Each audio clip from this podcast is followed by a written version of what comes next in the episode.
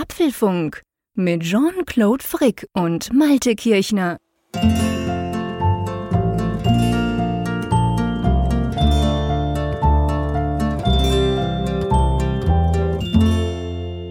Hallo und herzlich willkommen zum Apfelfunk, Ausgabe 256, sozusagen auf der Zielgerade. Ja, was sage ich denn? Wir stehen vorne quasi schon über der weißen Linie, wenn man so will. Wir nehmen das nämlich am 30. Dezember auf, am Mittwoch wie immer. Ihr hört das am 31. Dezember, das heißt wirklich am letzten Tag des Jahres. Bei uns war heute Morgen tief verschneit, ziemlich kalt, dann die Hälfte wieder getaut, jetzt schneit's wieder draußen. Wie sieht's bei dir an der Nordsee aus, lieber Malte? Hallo. Ja, da wäre ich ja gleich neidisch. Hallo, lieber Jean-Claude. Wir hatten tatsächlich am gestrigen, was war denn eigentlich Dienstag, genau, mhm. hatten wir auch etwas Schnee, was hier an der Nordsee ja schon was ganz Besonderes ist. Ach, cool. Aber ich kann natürlich mit deinen äh, Schneehöhen nicht mithalten. Also es war tatsächlich so, dass über Nacht hat es sich so ein bisschen eingefieselt. Mhm. Es war tatsächlich so ein ganz klein bisschen, es war, hielt sich schon den halben Tag über, was schon beachtlich war. Mhm. Aber es war halt dann schon am Vormittag nur noch Schneematsch und die Kinder konnten nichts damit anfangen. Ah, also, also ich beneide um, dich ja um doch sehr. zu bauen. Ja, das, also einige haben es tatsächlich irgendwie hingekriegt. Ich weiß nicht, ob die da unter Zuhilfenahme irgendwie, irgendwie ihres Gefrierschrankes dann da irgendwie was gemacht haben. Keine Ahnung, ja, oder so, genau. Äh, aber mir schien das ziemlich unmöglich zu sein und ja, die Kinder hätten es natürlich gerne, wenn es mal richtig Schnee, Schnee geben wäre. Ja, ja, das stimmt. Ja, wir hatten, es ist ganz lustig dieses Jahr. Also es ist grundsätzlich wärmer. Ich sehe das einerseits am Heizöl, das wir verbrennen. Wir, wir, wir, wir heizen mit Öl. Aber ich sehe das auch sonst. Also es ist weniger kalt als noch letztes Jahr. Das war im Dezember.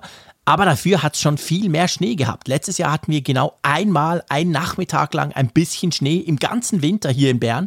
Und sonst war es immer grün aber ziemlich kalt. Und jetzt ist es gefühlt zwar wärmer, aber es ist irgendwie feuchter und dadurch hatten wir jetzt schon zwei, dreimal zumindest so Schnee, dass man eben eine kleine Schneeballschlacht oder einen kleinen Schneemann machen kann. Hm. Ähm, es wurde dann aber auch, es, es war dann meistens so schnell wieder fünf Grad, dann ist das Zeug natürlich weggeschmolzen, wobei jetzt die, die nächsten paar Tage, also Anfang äh, nächstes Jahr, das tönt so wichtig, ab Freitag ist es bei uns tatsächlich wohl, wohl dann minus drei, minus vier am Tag. Also sie sagen wirklich ein paar mhm. Tage lang richtig, richtig kalt. Ja, und je nachdem, wenn es jetzt heute Nacht noch ein bisschen schneit, dann bleibt er wahrscheinlich ein paar Tage sogar liegen. Ja, die Vorhersage fürs neue Jahr ist hier tatsächlich ähnlich. Also es soll mhm. wirklich winterlich werden im ja. Januar. Minusgrade weiß ich jetzt gar nicht, aber zumindest so nah an der Grenze und Schnee mhm. ist auch schon wieder in Aussicht gestellt. Also ich bin noch äh, hoffnungsfroh, dass es vielleicht noch ein bisschen mehr Winter gibt. Sehr cool. Apropos gibt, wir sind ja jetzt in der ganz, ganz großen Jahresrückblickfolge. Das ist ja keine gewöhnliche Folge, die Apfelfunk 256, sondern wir blicken wirklich aufs Jahr, aufs letzte Jahr zurück und das ist, sage ich jetzt schon mal, eine ziemlich große Sache. Wir haben uns da einiges vorgenommen. Also ähm, holt euch einen Kaffee, holt euch einen Tee, was auch immer. Könnte länger werden, sage ich mal so. Oh je, wenn du Aber, das schon ähm, sagst. naja, ich will ja nichts verschreien. Das soll auch überhaupt nicht, wie gesagt, wir machen da keine Challenges drauf, aber wenn ich unser Skript angucke, dann mhm. ist das relativ lang. Und bevor wir das tun, denke ich, müssen wir so eine kleine Erinnerung noch loswerden, oder? Oh ja, oh ja, die deutsche Bundesregierung hat eine Ausnahme nach dem Bundessprengstoffgesetz gemacht und damit können wir einen Knaller aus Bremen einladen in die Sendung. ja, du, du musst ja wissen, ähm, die deutschen Zuhörer werden sowieso wissen, dass ja Feuerwerk in diesem Jahr hier total eingeschränkt ist. Ich weiß, bei euch wird ja, ist ja Feuerwerk zur Jahres, zum Jahreswechsel sowieso nicht so angesagt. Nee, das machen nur die Ausländer. Aber in Deutschland ist das ja so das große Fest der, der Pyrotechniker. Und ja, das ist dieses Jahr weitgehend ausgeschlossen. Es gibt gibt keinen Verkauf, man kann nichts Neues kaufen, man muss auf Altbestände zurückgreifen, wenn man das noch nutzen möchte, oder muss halt irgendwie illegal was über die Grenze schmuggeln. Und äh, ja, es ist auch sehr eingeschränkt, wo man es halt abbrennen darf. Und deshalb, da, darauf war das jetzt ein bisschen so eine Anspielung, dass wir halt ja zumindest dann im virtuellen Raum am Neujahrsabend einen Knaller im Angebot haben. Und zwei Knaller ja so am Angebot haben. Ja, genau. Also eigentlich drei, wenn du so willst. Und zwar einerseits natürlich, dass wir ja Apfelfunk am Hörer machen, nämlich am Freitag, am 1. Januar um Viertel vor zehn auf YouTube. Ihr wisst, ihr habt es vielleicht noch mitbekommen, wir haben ja das um eine Woche verschoben. Eigentlich ist immer der letzte Freitag des Monats, aber wir haben uns gedacht, ja, 25. Dezember, suboptimal. Komm, wir machen es am 1. Januar, da haben wir was zu feiern und haben uns fest vorgenommen, ein bisschen zusammen zu feiern. Aber eben nicht nur wir zwei, also ihr könnt nicht nur uns zwei sehen auf YouTube und mit uns diskutieren, sondern einerseits natürlich den ähm, Raphael Zeyer aus St. Gallen und dann eben, du hast es schon erwähnt, den Michael Reimann von Apfel Talk, den haben wir uns auch dazu geholt. Also eine runde Apfelsache, sage ich mal. Und ja, also wir werden auf jeden Fall zumindest virtuell, da wir ja nicht zusammen sitzen können in echt, aber wir werden auf jeden Fall zusammen anstoßen aufs neue Jahr, oder?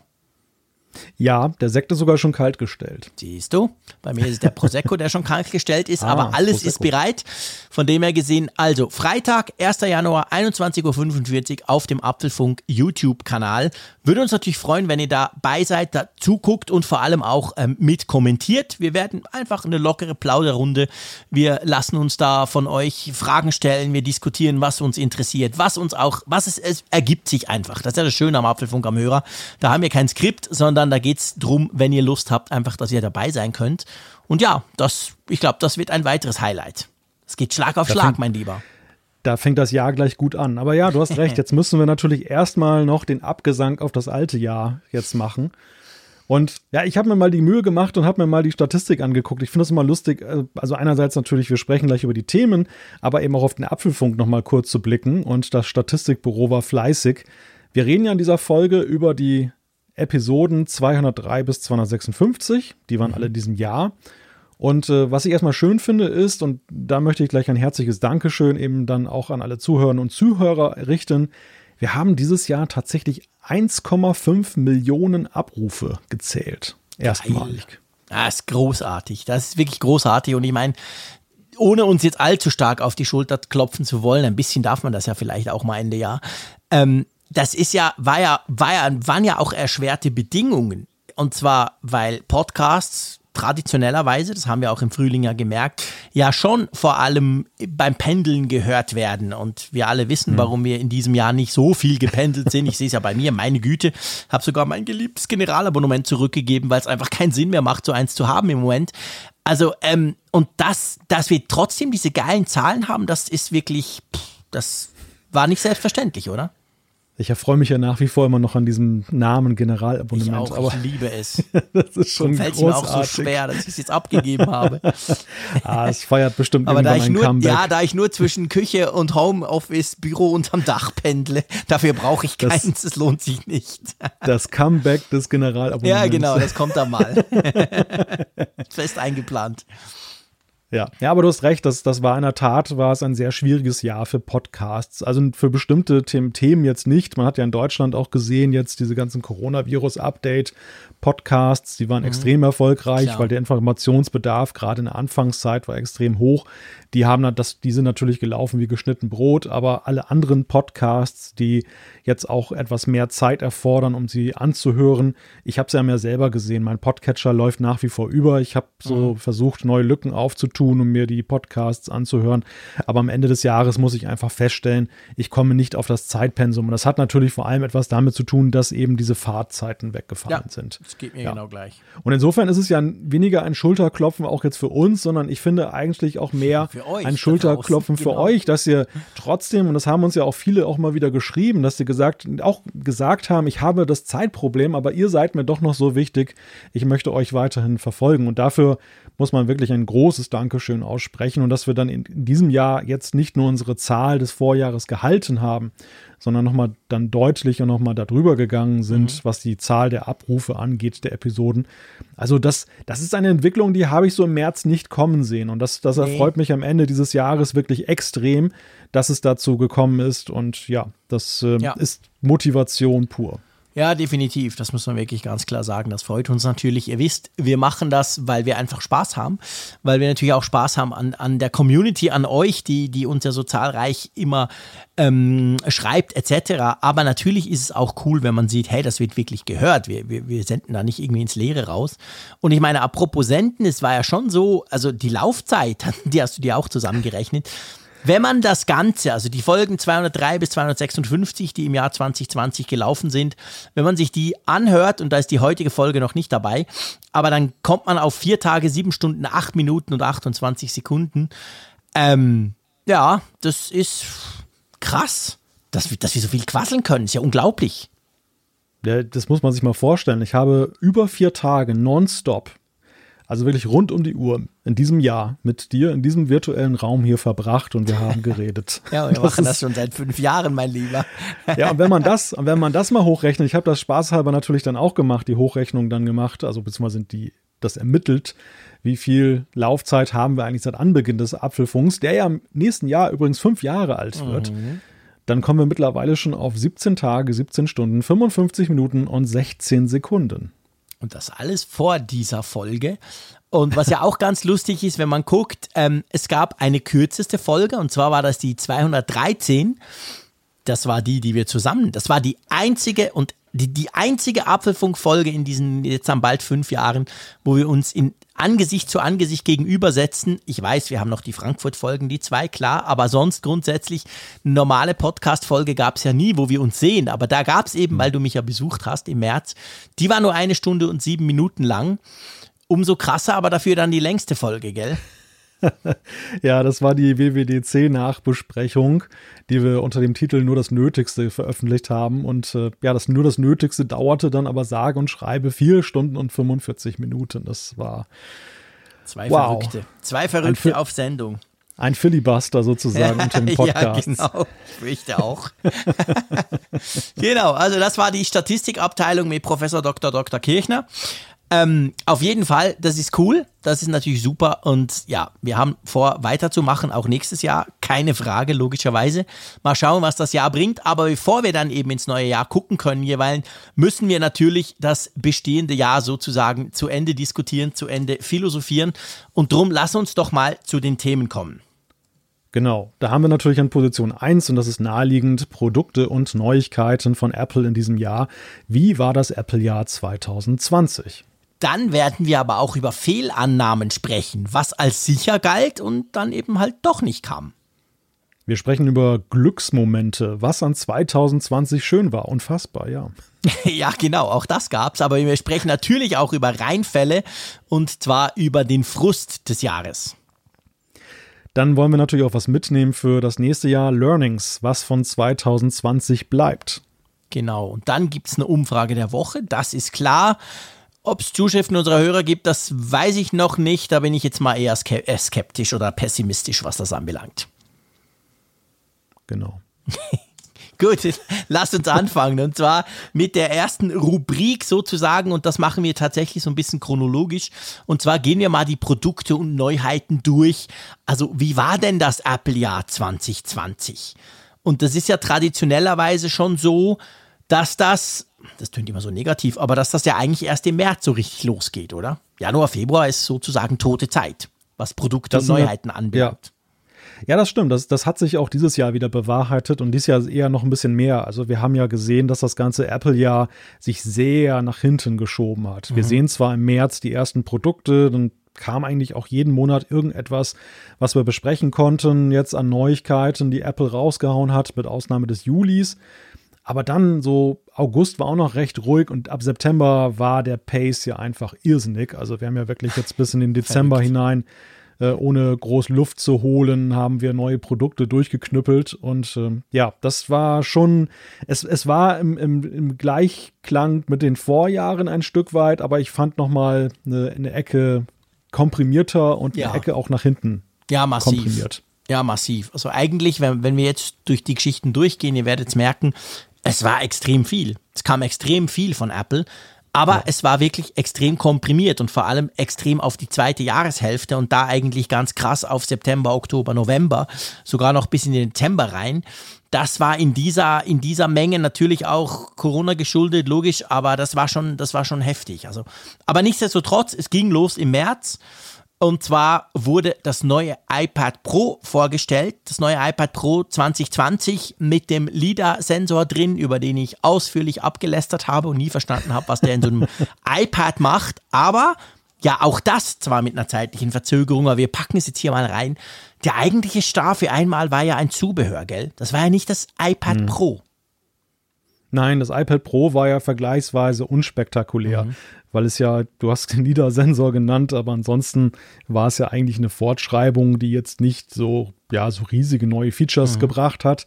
Aber der Star dieser ganzen Sache war ja ein Zubehörstück, nämlich das Magic Keyboard. Mhm. Also diese Tastatur, die einer Notebook-Tastatur gleicht und die eben das, das iPad ja auch so frei schwebend so zu, oder freischwebend wirkend so dann installiert.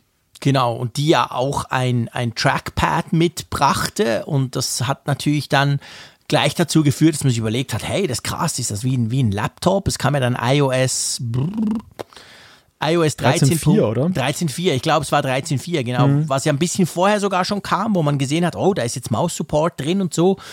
Ähm, und das war wirklich so, also man hat sich viel vorgestellt beim Magic Keyboard, musste aber nach Vorstellung des iPad Pro ungefähr, ich glaube, sechs Wochen waren es oder so, mhm. fünf oder sechs Wochen, bis dann das Magic Keyboard wirklich auf dem Markt war.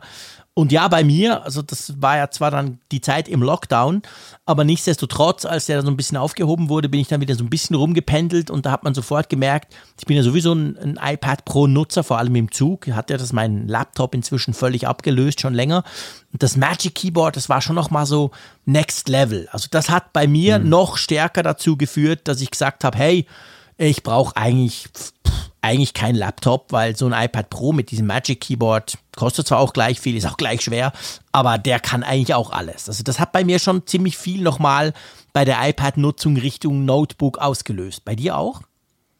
Ja, du hast mich am Anfang ja eher skeptisch erlebt, ja, genau. was das Magic Keyboard anging. Ich habe es mit spitzen Fingern angefasst, was vor allem daran lag, dass ich eigentlich mich nicht daran gewöhnen wollte, weil es mir so unglaublich teuer erschien. Mhm. Und ja, dieser Eindruck ist auch geblieben. Ich finde es ja, nach wie vor sehr, sehr teuer.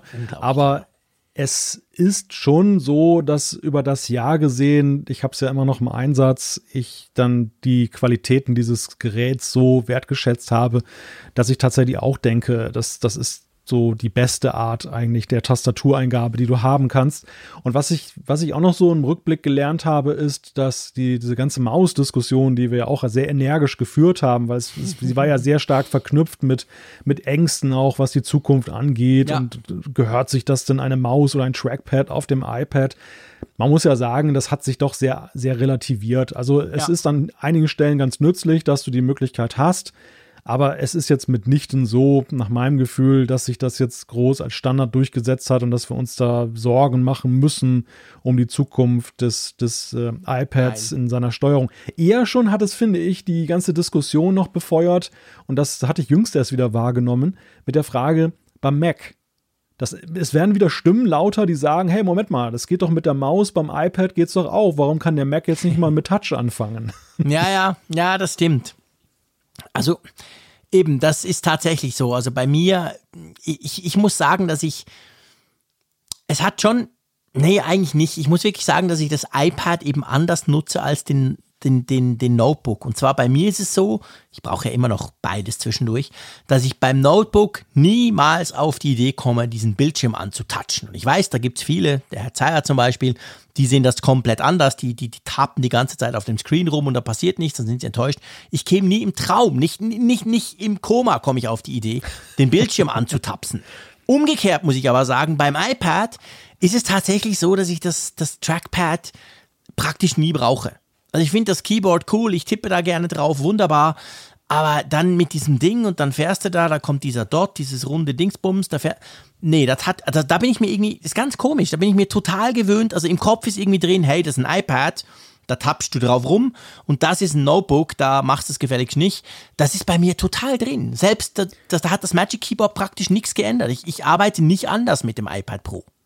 Das geht mir überhaupt nicht so. Also Echt? ich habe bei mir tatsächlich festgestellt, dass wenn das es hängt davon ab, welche Nutzung ich habe. Ich lasse das mhm. Ding ja immer im, im, Magic Keyboard drin. Also selbst wenn ich nur ja, ich auch, eine Touch-Geschichte mache, ich nehme es jetzt nicht ab, obwohl es nee, ja eigentlich durch diese mag magnetische Verriegelung ganz einfach ist. Ja, aber ich, ich lasse es immer raus. dran. Das ja. ist sozusagen mein Case. Mhm. Und wenn ich von vornherein nur Touch-Bedienung mache, dann bleibe ich natürlich beim Touch-Konzept. Dann habe ich keine Versuchung, jetzt dann mhm. das, das Trackpad anzufassen. Wenn ich allerdings zum Beispiel jetzt Textverarbeitung mache mhm. und bin die ganze Zeit mit den Fingern auf der Tastatur, es, es mag jetzt lächerlich klingen, ne? Also, mhm. weil die, oh, ich bin so faul und, und kriege die Hand nicht mehr hoch, um ja, dann nee, da aber es ist ja anzutatschen. Frage. Genau, es ist einfach so, es liegt nah, es ist ja. irgendwie intuitiv und ich habe mir ist dadurch auch aufgegangen, weil ich war ja ein großer Skeptiker, was das Trackpad anging, aber mhm es ist, es ist eigentlich folgerichtig, eines zu haben. Wenn du so stark ja, diese stimmt. Tastaturfähigkeiten ausspielst, viel mehr als bei allen früheren Tastaturen,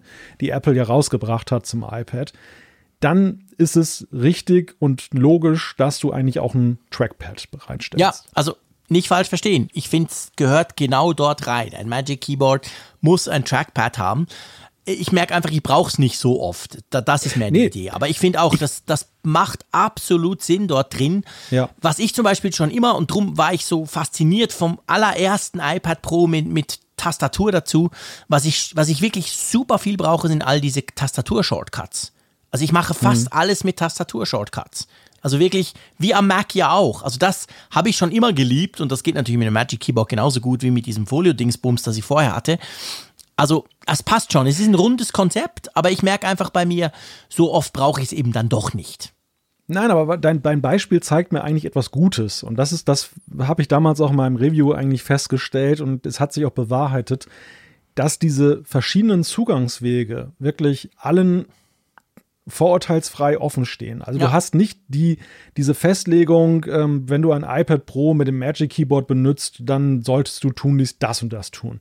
Ja. Sondern du hast bei dem iPad Pro mittlerweile ja drei Eingabemethoden. Du hast einerseits das Trackpad, du hast die, ja, du hast eigentlich vier, die Tastatur, du hast Touch und du hast ja sogar noch den Apple Pencil zur Verfügung. Und all diese Wege, ja. die stehen dir also parallel genau vollkommen offen. Du kannst ja. dein Bedienkonzept finden genau und du erleidest keine Nachteile. und das finde ich mit jeder Art gemacht. alles tun. Ja. ja. Ja.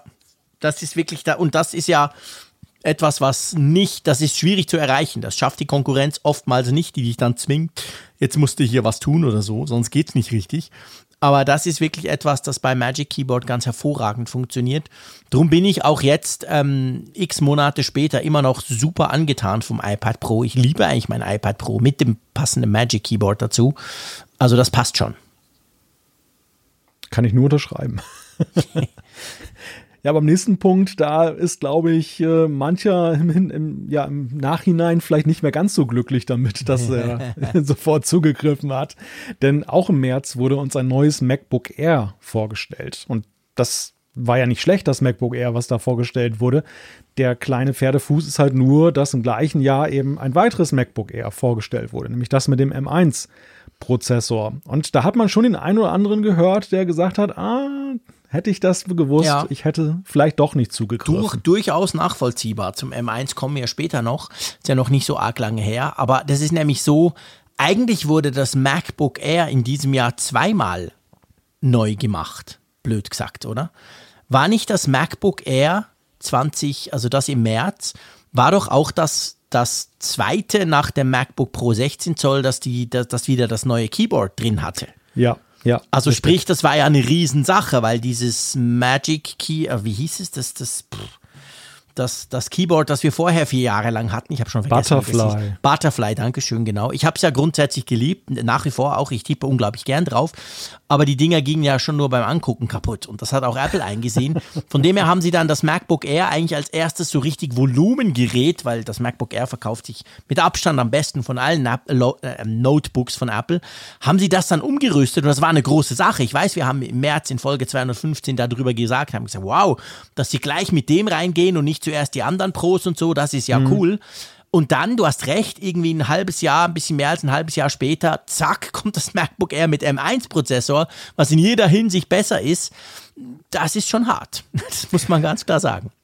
Ja, aber die Tastatur ist genau der springende Punkt. Also der, die, der Reiz dieses MacBook Airs war ja vor allem eben, das war so diese Erleichterung. Hey, mhm. jetzt haben wir endlich das Butterfly-Zeitalter überwunden. Mist, und genau. viele haben ja auch jahrelang darauf gewartet. Die hatten die Berichte. Wir haben ja immer wieder Fragen bekommen: Kann ich jetzt noch ein MacBook mhm. kaufen oder soll ich besser warten, bis Apple da mal was anderes macht oder bis sie dann eben das auch in der Consumer-Klasse bringen? Ja.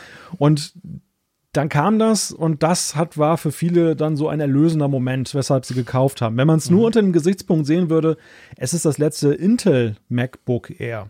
Und mhm. es war ja zu der Zeit in der Gerüchteküche schon sehr heiß diskutiert, dass das das Jahr jetzt ja. ist des ARM-Chips, den Apple herausbringt.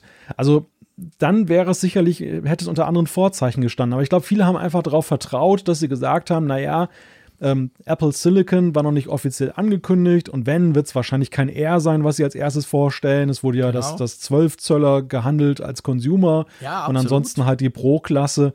Also da waren viele halt guter Dinge und ich kann es ja. auch sehr gut nachvollziehen, dass Klar. man sagen konnte, das kannst du noch kaufen. Ja, logisch, wir haben auch Kaufempfehlungen abgegeben. Ich meine, ich habe gesagt, hey, geiles MacBook, endlich die richtige Tastatur, da machst du nichts falsch macht man auch nicht, aber ja, das ist natürlich wirklich jetzt, wo wir ein paar Monate später sind, muss man schon sagen, wow, krass, und dann kommt wirklich ein halbes Jahr später diese, diese Überkiste mit dem M1. Hm. Gut, lass uns in den April wechseln. Da wurde nämlich ein iPhone vorgestellt, welches ich ja bis dato immer als Mäusekino bezeichnet hatte, welches ich aber dann auch im April, als das neue iPhone SE 2020 kam, gesagt habe, dem Ding sage ich nicht mehr Mäusekino, weil es war doch schon eine Ecke größer.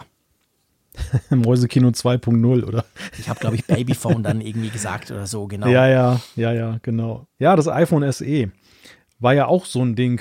Ähnliche Ausgangssituation wie beim MacBook Air. Viele hatten jahrelang darauf gewartet, dass es endlich eine mhm. Fortschreibung gibt vom SE. Schon abgeschrieben. Überhaupt schon abgeschrieben. Überhaupt der Wunsch merkte man ja schon deutlich nach einem kleinen iPhone war sehr groß. Ja. Und ähm, ähnliche Gemengelage deshalb, weil wir haben ja auch jetzt Zuschriften bekommen, dass Leute so ein bisschen sich geärgert haben, haben gesagt, ja, im April, als das rauskam, habe ich natürlich sofort zugegriffen.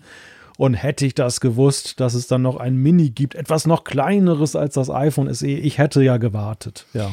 Ja, das ist so, genau. Wir haben es ja letzthin gerade, glaube ich, hatten wir auch eine Zuschrift in, in der Richtung, ähm, haben wir es ja noch diskutiert. Ich meine, immerhin, was man nach wie vor, es gibt ja das iPhone SE 2020 immer noch. Und das liegt natürlich auch am Preis. Das Ding kostet ja nicht ganz die Hälfte, aber fast die Hälfte vom, vom iPhone 12 Mini. Da ist natürlich schon ein ziemlicher Gap dazwischen. Aber ich muss sagen, ein tolles Gerät, neuester, damals neuester Prozessor, ähm, Akkulaufzeit natürlich eher so meh, aber sonst, hey, pff, absolut cooles Teil. Also von dem her gesehen nach wie vor eigentlich der günstigste Einstieg, wenn du ein aktuelles Gerät willst und nicht irgendein Gebrauchtgerät und du willst nicht so viel Geld ausgeben, ist das nach wie vor das iPhone der Wahl, oder?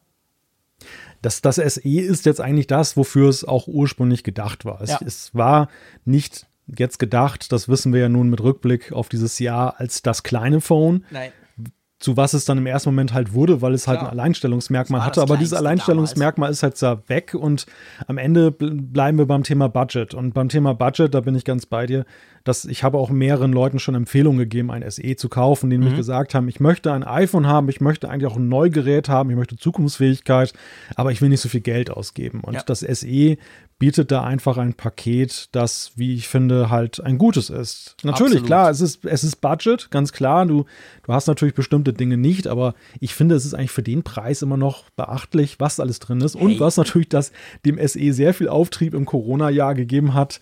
Und das macht ja auch nach wie vor bei mir den Reiz aus, ist die Möglichkeit, Touch-ID Touch zu nutzen. Ja. Ich habe das iPhone SE meinem Sohn gegeben, der ist jetzt zwölf, der darf jetzt ein eigenes iPhone haben.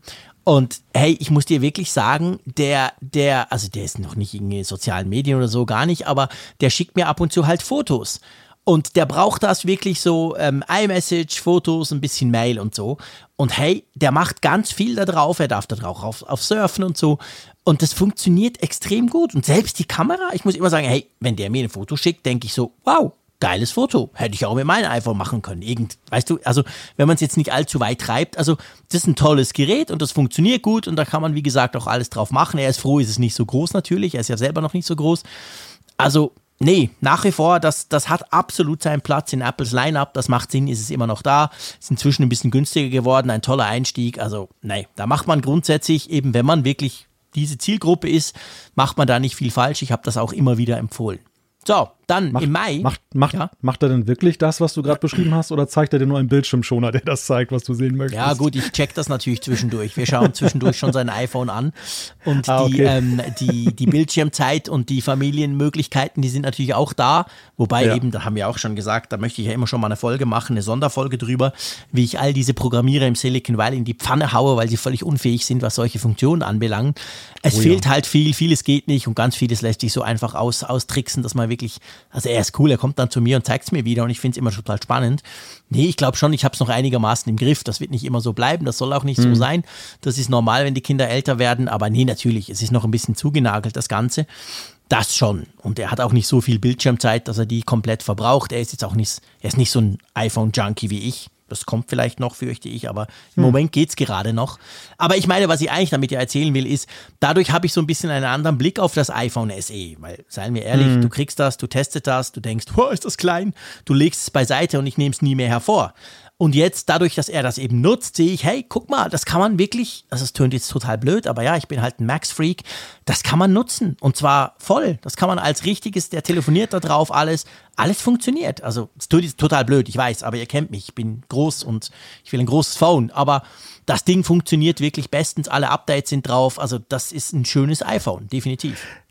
Naja, gut, die, die Krux bei solchen Produkten ist ja immer jetzt gemessen an den Tests. Du, du hast eigentlich Rennfahrer, Formel-1-Fahrer und den gibst du so ein Fiat Uno an die Hand genau. und sagst, teste den mal. Und genau, natürlich hat der Formel-1-Fahrer vielleicht ein tieferes Verständnis für Motoren und das Zusammenwirken mhm. von Komponenten als jetzt zum Beispiel der typische Uno-Fahrer, der es nachher kauft. Aber, Aber auf der anderen Seite eben doch halt keine Beschleunigung bei der Ampel. Ja, eben. Man ist halt andere Geschwindigkeiten genau. gewöhnt, man fährt anders damit und so. Ähm, also ich finde halt, es ist immer anspruchsvoll, dann auch eine faire Perspektive, ja, nämlich die des tatsächlichen absolut. Nutzers einzunehmen, genau. weil man natürlich immer ein bisschen durch die High-End-Geräte äh, ja, dann ja ja, versaut, genau. Das, ja. das ist eigentlich schön Verwöhnt oder gebracht. versaut, ja, ganz genau. Ja, ja. Gut, apropos MacBook. Es kam natürlich obwohl ja Apple genau wusste, was sie im Juni dann vorstellen wollen. Aber es kam natürlich ein neues MacBook noch, und zwar ein 13 Zoll MacBook Pro mit Intel. Das sozusagen letzte Intel MacBook Pro. Ich muss dir ganz ehrlich sagen, ich kann mich gar nicht mehr so recht dran erinnern. Das war, glaube ich, einfach so ein Silent Update. aber mit der neuen ja. Tastatur, das schon, oder? Ich glaube, das war beim 13 Zoll dann der Schritt zur neuen Tastatur. Ja, so richtig aufgeregt waren wir seinerzeit nicht. Und da, da konnte man schon sehen. Mhm. Ich bin normalerweise bei 13 Zoll Geräten immer aufgeregt, muss man auch sagen. ja, aber es, es rückte halt schon spürbar näher. Einen Monat ja. später war die Apple Silicon Ankündigung. Das heißt, die Gerüchtedichte ja. nahm drastisch zu. Und äh, ich, ich glaube, bei dem Gerät war uns noch mehr deutlich oder war uns noch mehr klar als bei dem, dem vorigen MacBook Air, dass das eigentlich jetzt nochmal das Clean-up sozusagen ist von Apple, dass sie sagen, okay, Leute, die jetzt auf Intel angewiesen sind, zum Beispiel auch die, die auf Windows jetzt setzen mit x86, ihr braucht nochmal ein zeitgemäßes Gerät, hier ist es. Aber allen war eigentlich klar, wenn man jetzt irgendwie auf dieser Apple Silicon Welle reiten möchte, dann ist hier, ja, wenn man Geduld haben kann, dann sollte man sie walten lassen. Ja, ja, das ist ganz definitiv so. Und drum ja dann im Juni von diesem verrückten Jahr war ja dann das erste Mal, inzwischen sind wir uns das völlig gewöhnt, aber das war damals das erste Mal, es war die WWDC, aber eben in digital. Also eine digitale Veranstaltung mit einer digitalen Keynote, all die Sessions etc. war alles digital. Und ja, der Star war natürlich Apple Silicon, die Ankündigung, was Apple da tun wird. Ich meine, jetzt im Rückblick, ich weiß nicht, wie es dir geht. Jetzt im Rückblick ist es ja so, der Star ist ja, sind ja diese drei neuen Produkte, die im November vorgestellt wurden. Also der M1-Chip vor allem. Damals hatte man das ja noch nicht. Und damals hatte man aber monatelang schon Gerüchte, ja, Apple wird da was tun und so. Ich weiß noch, wie ich damals beeindruckt war nach der WWDC, aber eigentlich, jetzt muss man sagen, ja, so richtig beeindruckend sind die Produkte dann, die da rauskamen und nicht ja. unbedingt die Ankündigung, oder? Aber das wussten wir damals noch nicht.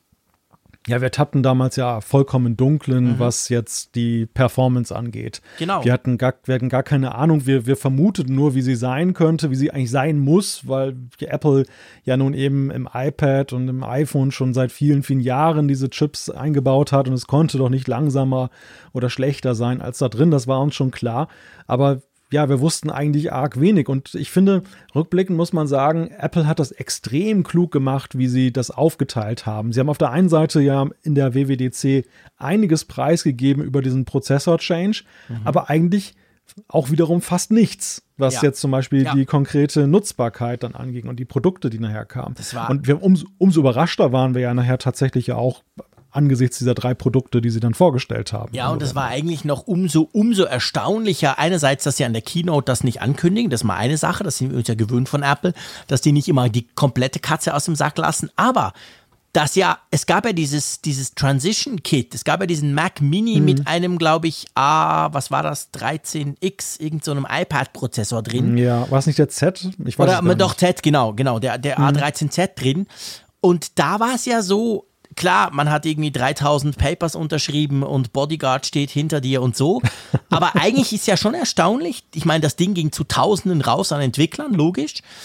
Sogar der Reimann hat sich so ein Teil besorgt. Und trotzdem, es gab eigentlich praktisch keine so die, wie man sie sonst oft so kennt, so diese Benchmarks und Geschichten, wo du gesehen hast, wow, es gab schon so ab und zu, aber das blieb völlig unter dem Deckel. Also die Überraschung, die Apple dann im November gelungen ist mit, hey, guck mal, hier ist der M1 und schau mal, wie schnell der ist, das haben die sogar hingekriegt, obwohl sie so eine, so eine Mini-Version davon ja eigentlich schon rausgerückt haben. Das fand ich, finde ich jetzt im Nachgang noch umso erstaunlicher, oder? Man hat nichts erfahren von dem Teil. Ich glaube, der Bodyguard, den Apple geschickt hat, der bei Reimann der hinterm Sofa wohnte, der ist letzte Woche erst ausgezogen, ja. Ja, ich glaube auch. Der war richtig, das war ein scharfer Hund. Der war bei allen. Ja, ja, der hat äh, ordentlich aufgepasst. Aber ja. am Ende, am, am, Ende war, ja, es stimmt schon. Es war tatsächlich so, dass die Performance unterm Deckel geblieben ist. Und ich glaube, das lag gar nicht mal so sehr daran, dass es keine Benchmarks gab. Natürlich gab es ja sofort welche, die irgendwie das Ding durchgetestet haben. Aber Apple hat dieses Transition Kit wirklich mit einem Chip ausgestattet, der nun überhaupt gar keinen Rückschluss darauf zuließ, was uns dann im Herbst erwartet. Ja. Es ging wirklich, das war wirklich ein Ding, was sie eingebaut haben, nur um die Machbarkeit für die Entwickler darzustellen, dass die Entwickler gucken genau, konnten, wie klar. läuft ihre App jetzt auf Big Sur künftig unter eben dem ARM-Chip und ähm, nicht mehr. Ich ja, glaube das auch, so. dass nur sehr wenige Entwickler, und das waren ja wirklich solche, die äh, von Apple dann eingehegt wurden ohne Ende, die auch in der Keynote ja dann im, im Herbst dann zu sehen waren. Da haben sie sich ein paar ausgesucht, so als Showcases, die ja. durften dann schon wirklich auf den Geräten das dann mal ausprobieren. Aber das Gros tappte wirklich im Dunkeln, was sie, wofür sie denn am Ende wirklich entwickeln. Sie wussten halt nur, es ist halt ein ARM-Chip und ich muss gucken, dass es läuft, damit ich im Herbst da bereit bin. Aber ansonsten tappten auch die im Dunkeln. Und das ja, hat total. Apple ich meine, wir haben in dieses Jahr ja auch sehr viele Leaks wieder gesehen. Wir haben sehr ja. viele Dinge in, in den Präsentationen gesehen. Da konntest du schon fast mit, mitsprechen, was die für Features haben und wie sie heißen und was da ja, kommt. Stimmt. Also es ist mitnichten so, dass Apple jetzt dieses Jahr der große Sprung äh, nach vorne gelungen ist mit dem Geheimhalten. Aber bei dem, bei dem, bei dem Apple Silicon muss man rückblickend sagen, ja. haben sie es schon recht gut vermocht. Das war ihr Meisterstück. Das muss man wirklich ganz klar sagen, ja definitiv. Ich meine, die WWDC war ja nicht nur Apple Silicon, auch wenn das quasi das, das Überthema war. Es wurde im Zuge dessen Big Sur vorgestellt, iOS 14, iPad OS 14, eine große Sache, quasi die Abspaltung vom, vom iPad-Betriebssystem. WatchOS 7, es gab AirPod Software, Sloop, also es war ja schon auch, es ist ja eigentlich keine Hardware-Veranstaltung, sondern es geht ja vor allem um Software und um Entwickler war schon trotzdem eine große Nummer. Ich meine, unsere, unsere längste Folge mit vier, dreiviertel Stunden, die kam ja nicht von ungefähr, oder? Nein, nein, nein, die, die war jetzt ja nicht irgendwie laberig, sondern die hat ja wirklich dann das knapp und kurz auf den Punkt gebracht, was wir dort gesehen haben bei der WWDC, bei der neuen Software.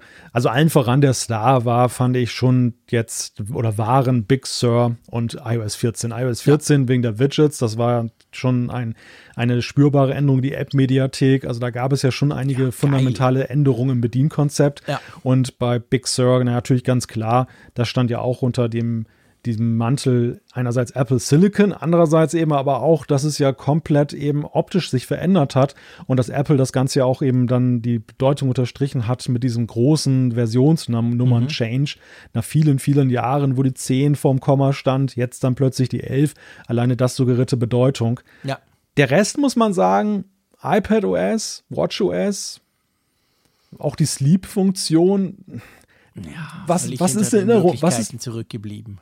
Genau, was ist davon in Erinnerung geblieben tatsächlich? Ne? Ich ja. habe mich kürzlich gefragt, was hat eigentlich WatchOS 7 gebracht? Ja, es ist so. Also WatchOS 7 war ja wie immer an der WWDC spannend, aber dann hast du gemerkt, ja, buh. Und vor allem, also meine persönliche, ich will jetzt nicht sagen Enttäuschung, das tönt zu viel, aber wo ich mir nach der WWDC massiv mehr erwartet habe, war tatsächlich iPad OS. Und zwar, weil einerseits ja. dieser Split, dann denkt man, wow, spannend, jetzt endlich kriegt das iPad quasi iPad-spezifische Funktionen. Und dann der große Sprung von iOS 14, das war ja schon ein großer Sprung, du hast vorhin an, an, angetönt mit den neuen Features. Aber die kamen ja alle nicht auf iPad OS. Also iPad OS 14 ja. ist ja eigentlich iPad OS 13.8 sage ich mal. Hm. Also, und das war schon, habe ich gemerkt, so, das ist mir gar nicht an der WWDC so bewusst geworden, aber als wir das dann auf unseren Geräten hatten, habe ich gemerkt, hey, iOS 14 auf dem iPhone ist geil, aber iPadOS 14 auf dem iPad, pff, boah, da ist es nicht viel neu. Also das war schon ein bisschen enttäuschend und ist es eigentlich immer noch jetzt nach diversen Updates. Ja, ich würde sogar so weit gehen zu sagen, dass iPad OS eigentlich der Loser war. Dass Ja, diese, auf, diese Aufsplittung hat ja, diese Aufsplittung in iPad OS und iOS war ja eigentlich mit, mit Hoffnung verknüpft. Mhm. Wir waren ja der fest der Ansicht, dass all das, was nützlich ist, in iOS dann auch dann synchron den, den Zugang findet zu iPad OS. Genau. Dass iPad OS aber dann Spezifika entwickeln Ja, kann, genau. die sich deutlich abhebt von iOS und deshalb eben dann rechtfertigt, einen eigenen Namen zu haben. Mhm. Und was die Realität in diesem Jahr zumindest sah so aus, dass iPadOS hinter iOS hinterhergefallen ist und zurückgefallen ist. Und Ja. das äh, gerade bei dem Thema Widgets und, und auch bei anderen Sachen äh, ist es auch recht unverständlich, weil du am Ende, du erkennst ja immer noch iOS in iPadOS wieder.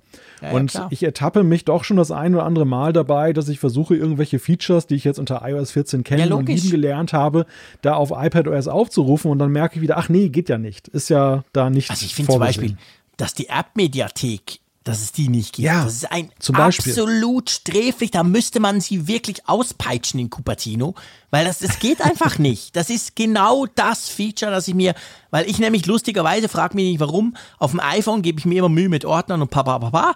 Klar, ich konnte jetzt von irgendwie acht, acht Homescreens auf zwei zurück, das ist geil. Aber beim iPad hatte ich irgendwie, obwohl ich ähnlich viele Apps drauf habe, habe ich mir nie so recht die Mühe gegeben, das alles zu sortieren. Da ist es wirklich einfach so, der erste Screen, der ist okay und dann hinten lümmelt das Zeug einfach rum. Und das wäre so schön, wenn es genau dort auch möglich wäre. Und ja, ich verstehe es nicht. Ich rede mich schon wieder in Rage. Wollen wir nicht so früh im Podcast. Aber nee, das ist wirklich, da haben sie versagt. Schlicht und ergreifend. Das geht gar nicht. Da muss nächstes Jahr eine richtig große Nummer kommen beim iPad. Eine Peitsche für Cupertino, gefällt mir. Ja, das ist, sorry, das geht gar nicht.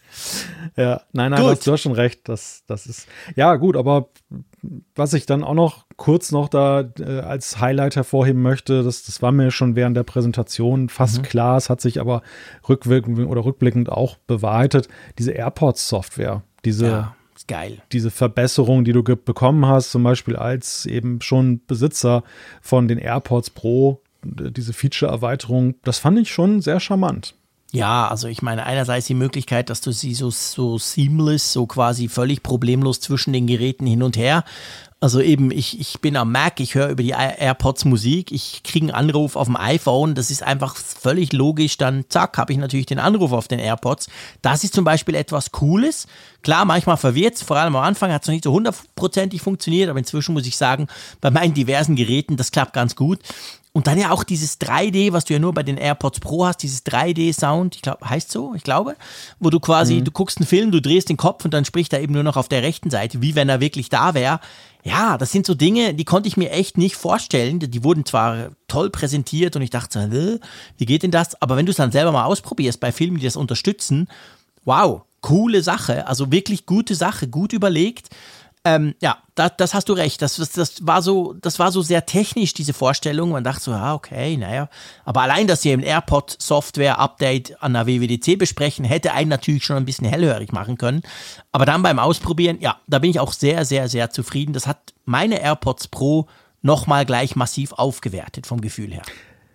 Ja, ich erinnere mich auch noch an unseren Dialog damals darüber. Es, es herrschte auch ein wenig Ungläubigkeit, dass Apple tatsächlich jetzt ja sowas Sensationelles nachliefern kann. So, Ja. so eigentlich so ein Headliner-Feature, was dann so äh, Ja, aus dem genau. Nichts kommend dann plötzlich auf äh, schon ein, zwei Jahre alte Geräte kommt, dass das erschien zu schön, um wahr zu sein.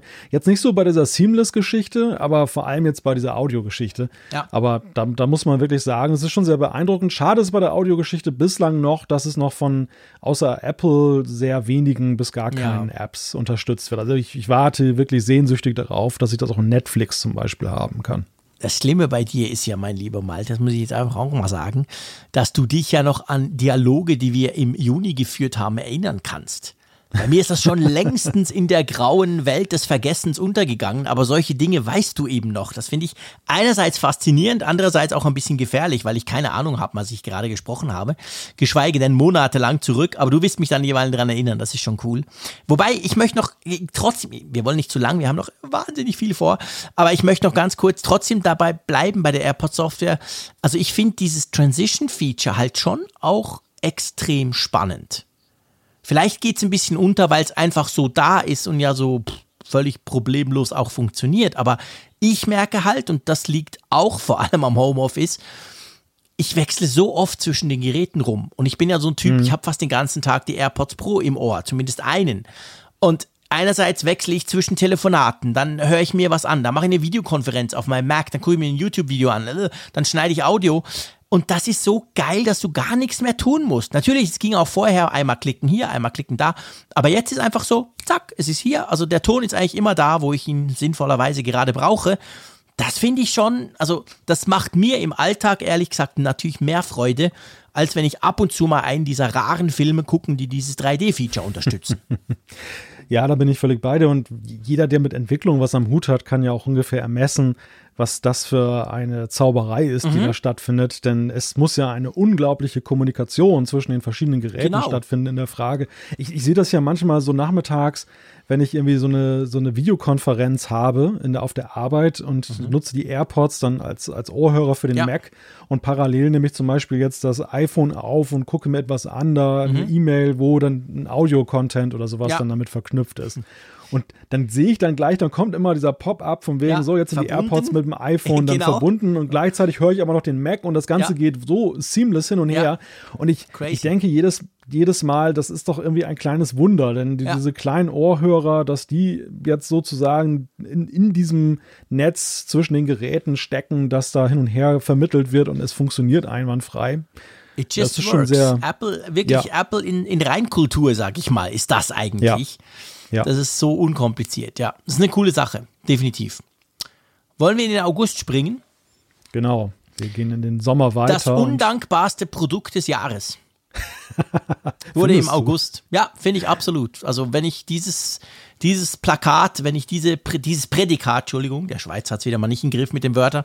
Also wenn ich dieses Prädikat vergeben muss, dann gebe ich das ganz klar dem 27 Zoll iMac, weil der kam raus im August. Und ich meine, im Juni wurden die Apple Silicon-Pläne offiziell gemacht, innerhalb von zwei Jahren, bla bla. Also ich meine, ja, jeder wusste, hey, wenn ich jetzt nicht ganz dringend einen Mac brauche, einen iMac, dann kaufe ich den vielleicht besser nicht. Klar, er hat einen tollen entspiegelten Bildschirm, geile Sache, wenn man es braucht. Er hat auch so ein paar Features. Aber äh, das war halt so ein Produkt, ja, schwierig, wenn du noch einen Intel Mac nach der Vorstellung, und wir wussten damals ja noch gar nicht, wie geil das wird. Also heute sieht es ja noch mal schlimmer aus eigentlich für ihn. ja. Aber ja, es ist halt schon, es ist wirklich schwierig. Ich muss es sagen. Darum ist das für mich ein undankbares Produkt, so gut er eigentlich ist. Eine coole Kiste, aber äh, hm. weißt du, was ich meine? Ja, aber es zeigt sich auch hier einmal mehr, wenn wir das jetzt so mal global betrachten, die ganzen Macs mit Intel-Prozessor, die wir dieses Jahr noch gesehen haben, dass Apple da auch durchaus ambivalent unterwegs war. Auf der ja. einen Seite haben sie uns diese Geräte als Updates präsentiert, wo eben, wie du sagtest, das Bewusstsein da war, das ist das Ende einer Ära und das ist mhm. sozusagen der Abschluss. Das ist nochmal ein gutes Gerät äh, für all jene, die auf den Prozessor jetzt noch weiter angewiesen sind mhm. oder die jetzt gerade einen brauchen. Genau. Andererseits haben sie es den Leuten ja aber auch nicht wirklich einfach gemacht. Sie haben dann eben zum Beispiel bei dem MacBook Air dann die Butterfly-Tastatur eingebaut. Sie haben hier bei dem iMac das von vielen lang erwartete matte Display dann da eingebaut. Also das sind ja so Sachen, da kommst du schon so ein bisschen ins Schleudern. Und ja. ähm, also natürlich ist natürlich das kommerzielle Interesse sichtbar, denn Apple wollte ja keine Ladenhüter produzieren. Am Ende waren sie halt auch da hin und her gerissen zwischen der Position, ja, das ist jetzt ein Abschlussprodukt, aber es ist gleichzeitig ja. soll es ja auch ein kommerzieller Erfolg werden. Ja, ja, genau. Und das, das hat schon den ein oder anderen. Der kann fast nicht funktionieren das hat den Kopf rauchen lassen bei manchen so. Die, die Frage, äh, greife ich jetzt doch noch zu ja. oder äh, halte ich die Zügel straff? Ja, ja, genau. ja. Das ist, das ist tatsächlich schwierig. Das ist definitiv, also da möchte ich nie in Apple, Apples Haut stecken. Aber ja, es war halt, es kam halt so rüber.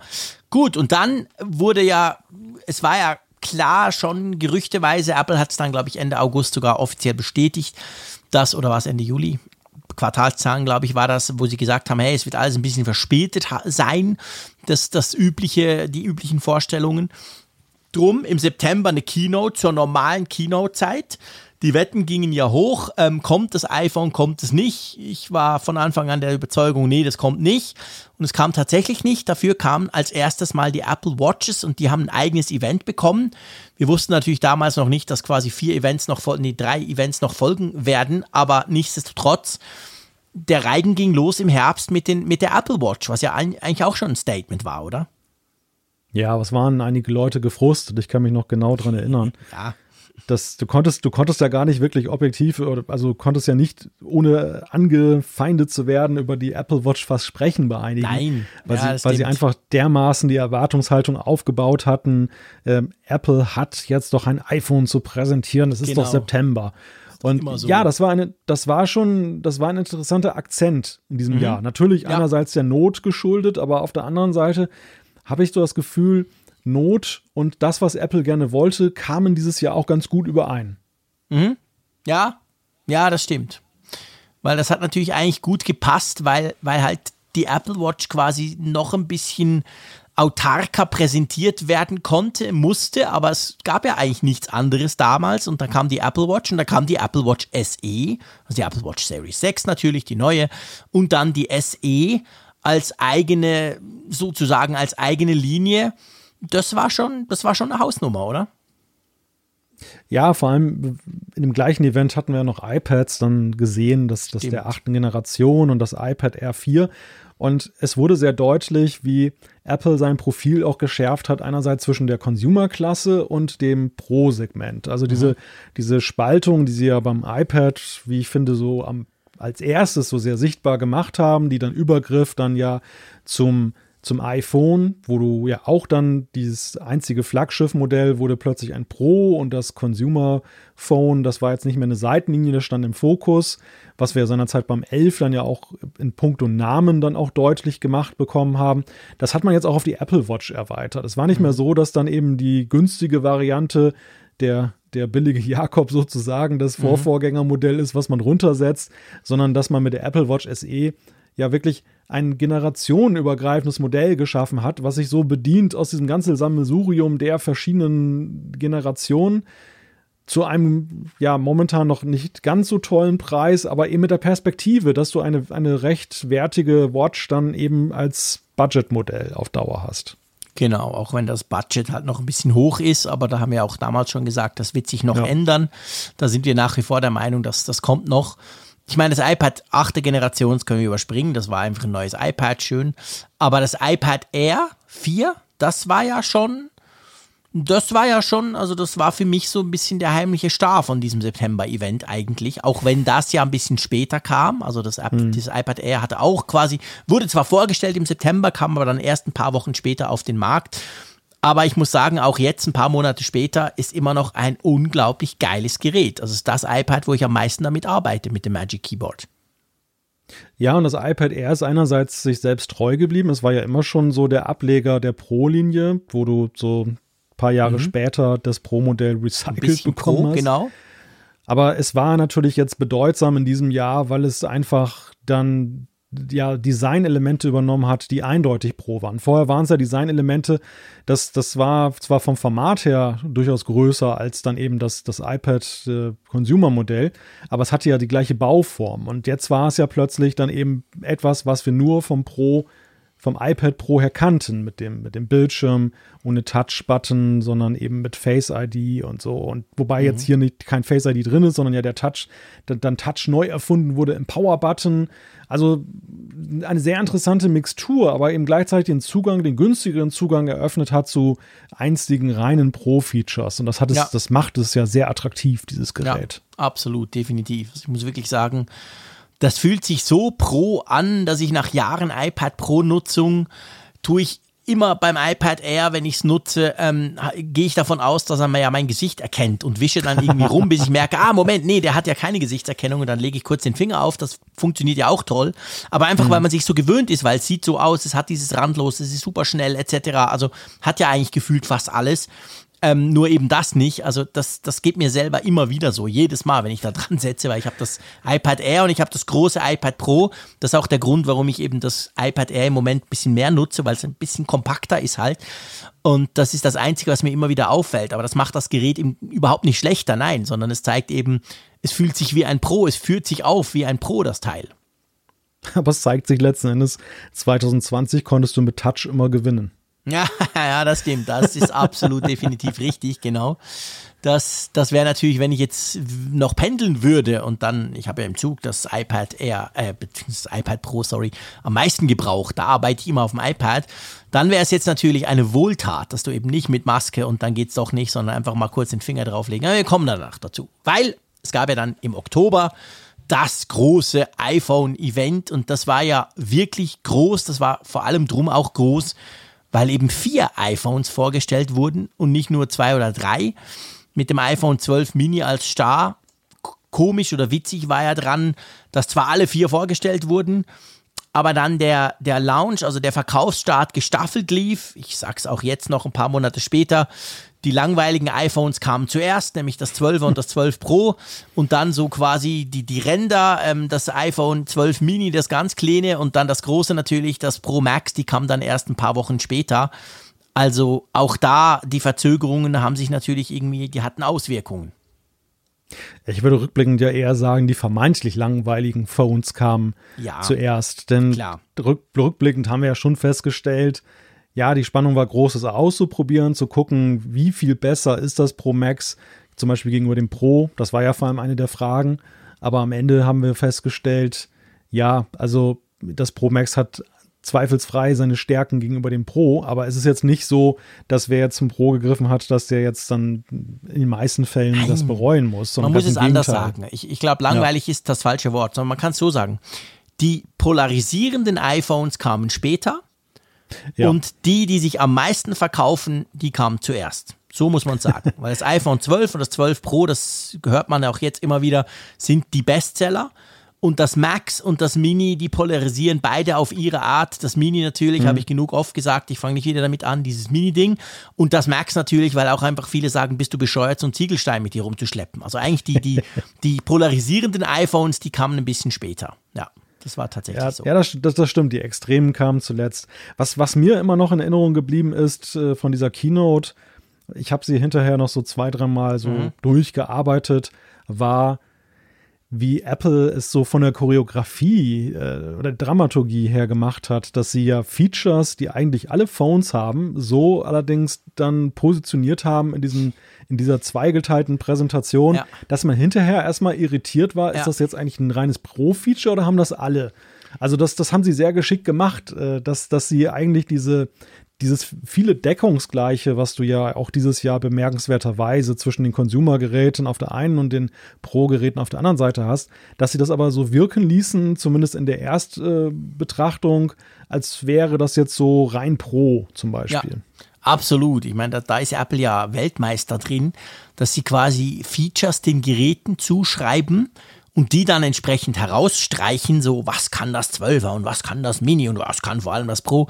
Und dann viele dieser Features ja eigentlich alle können. Natürlich, es gibt ganz spezifische Features, Apple RAW, äh, Pro RAW jetzt und so weiter, aber es gibt eben auch ganz viele, was alle können.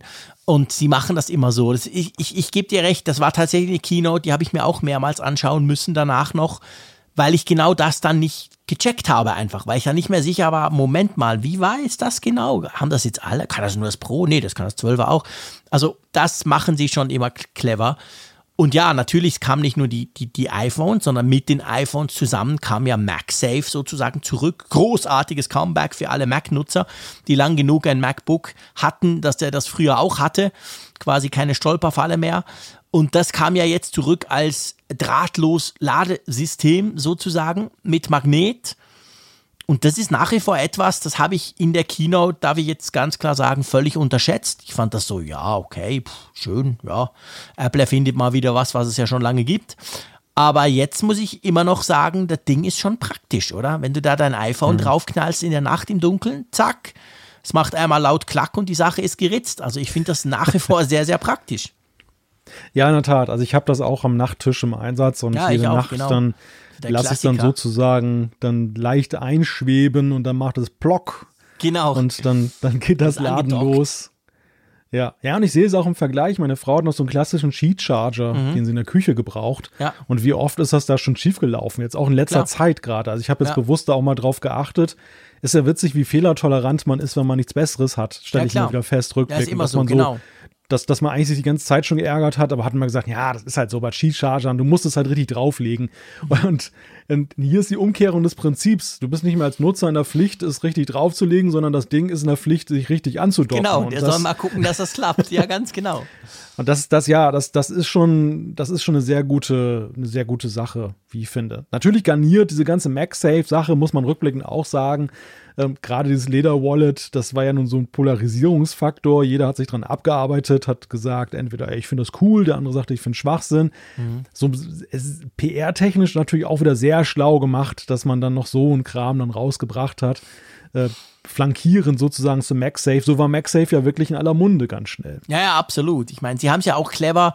Sie haben es ja, ich meine, für mich als, als, als Die-Hard MacBook-Nutzer von früher, der diesen MagSafe natürlich völlig im Gehirn hatte, geile Idee, magnetisch, zack.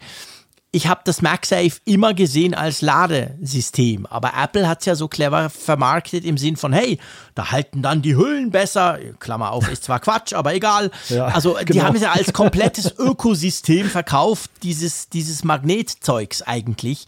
Und ich habe es halt als das gesehen, was es früher war, als das ist ein Ding zum Laden. Ja.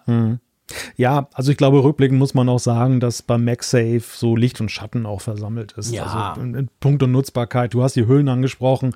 Da hatte ich tatsächlich auch sehr große Hoffnung, Ho- Hoffnung mit verknüpft, dass ich dann dachte, ähm, es ist dann nicht mehr so eine Fummelarbeit, sondern das Ding heftet sich von selber an, hält und aber es geht dann auch leicht wieder ab. Mitnichten, also das, das Abfummeln der Hüllen ist nach wie vor mühselig.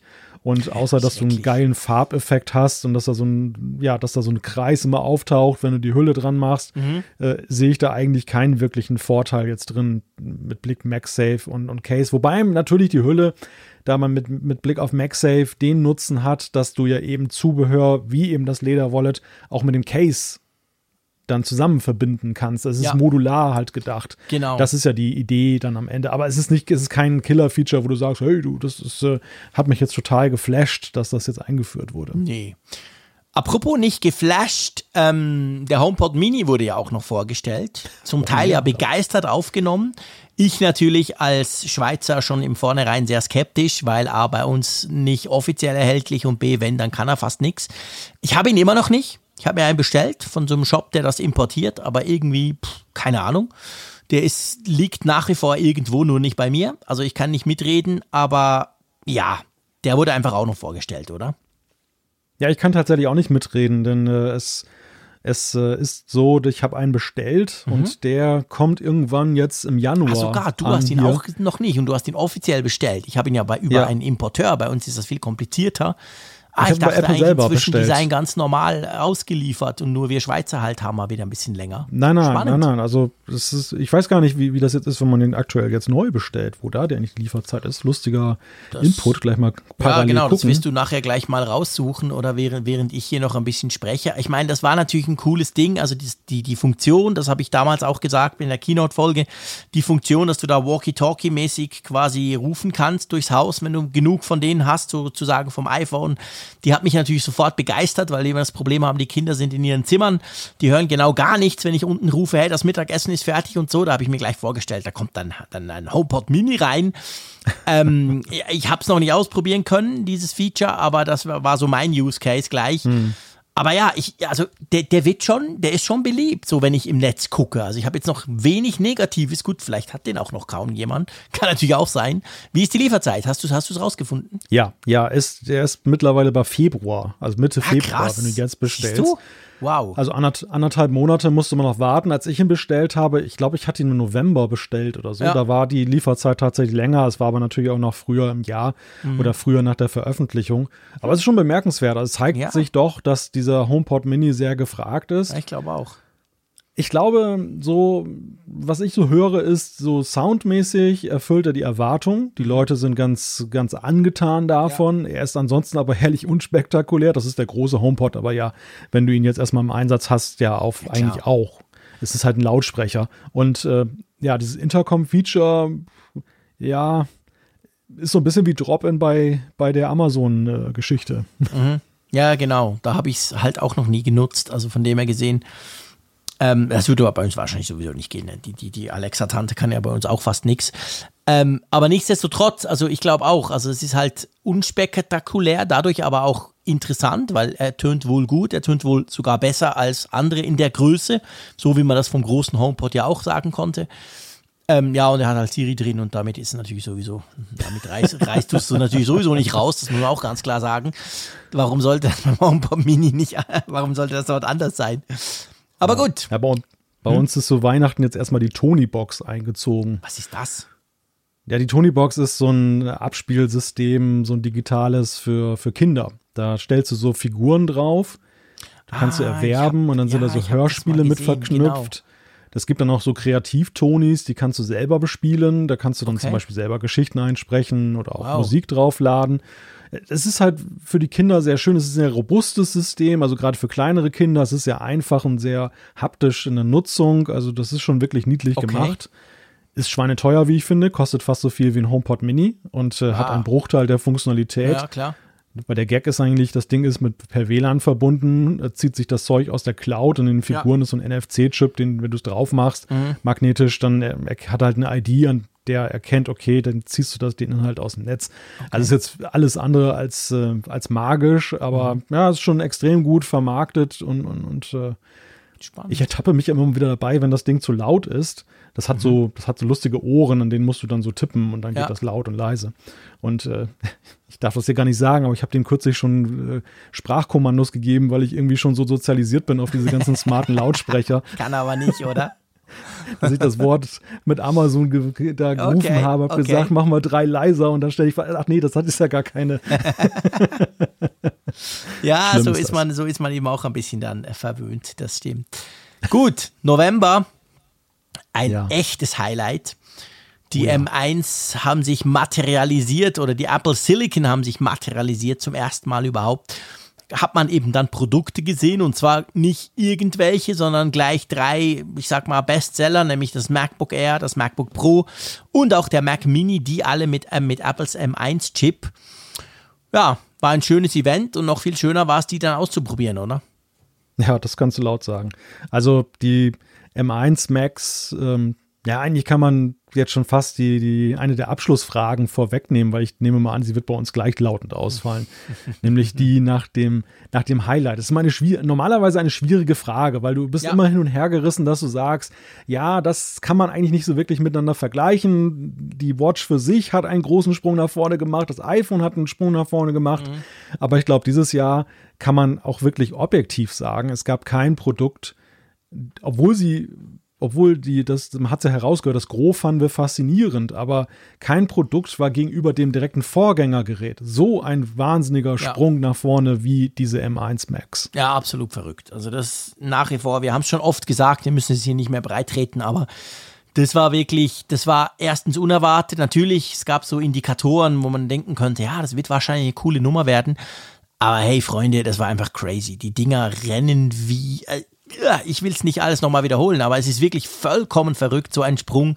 Der ist ja nicht nur bei Apple, der ist generell in der Industrie, ist der absolut super selten. Sowas gibt es fast nie. Alle 10, 15 Jahre vielleicht. Und dann haut Apple sowas raus. Und natürlich, wenn du dir dann noch im Kopf behältst, ja, Moment mal, das sind ja die Einsteigergeräte. Was passiert denn dann mit dem geilen MacBook Pro 16 Zoll, mit ja. dem M2345 oder was auch immer Chip drin?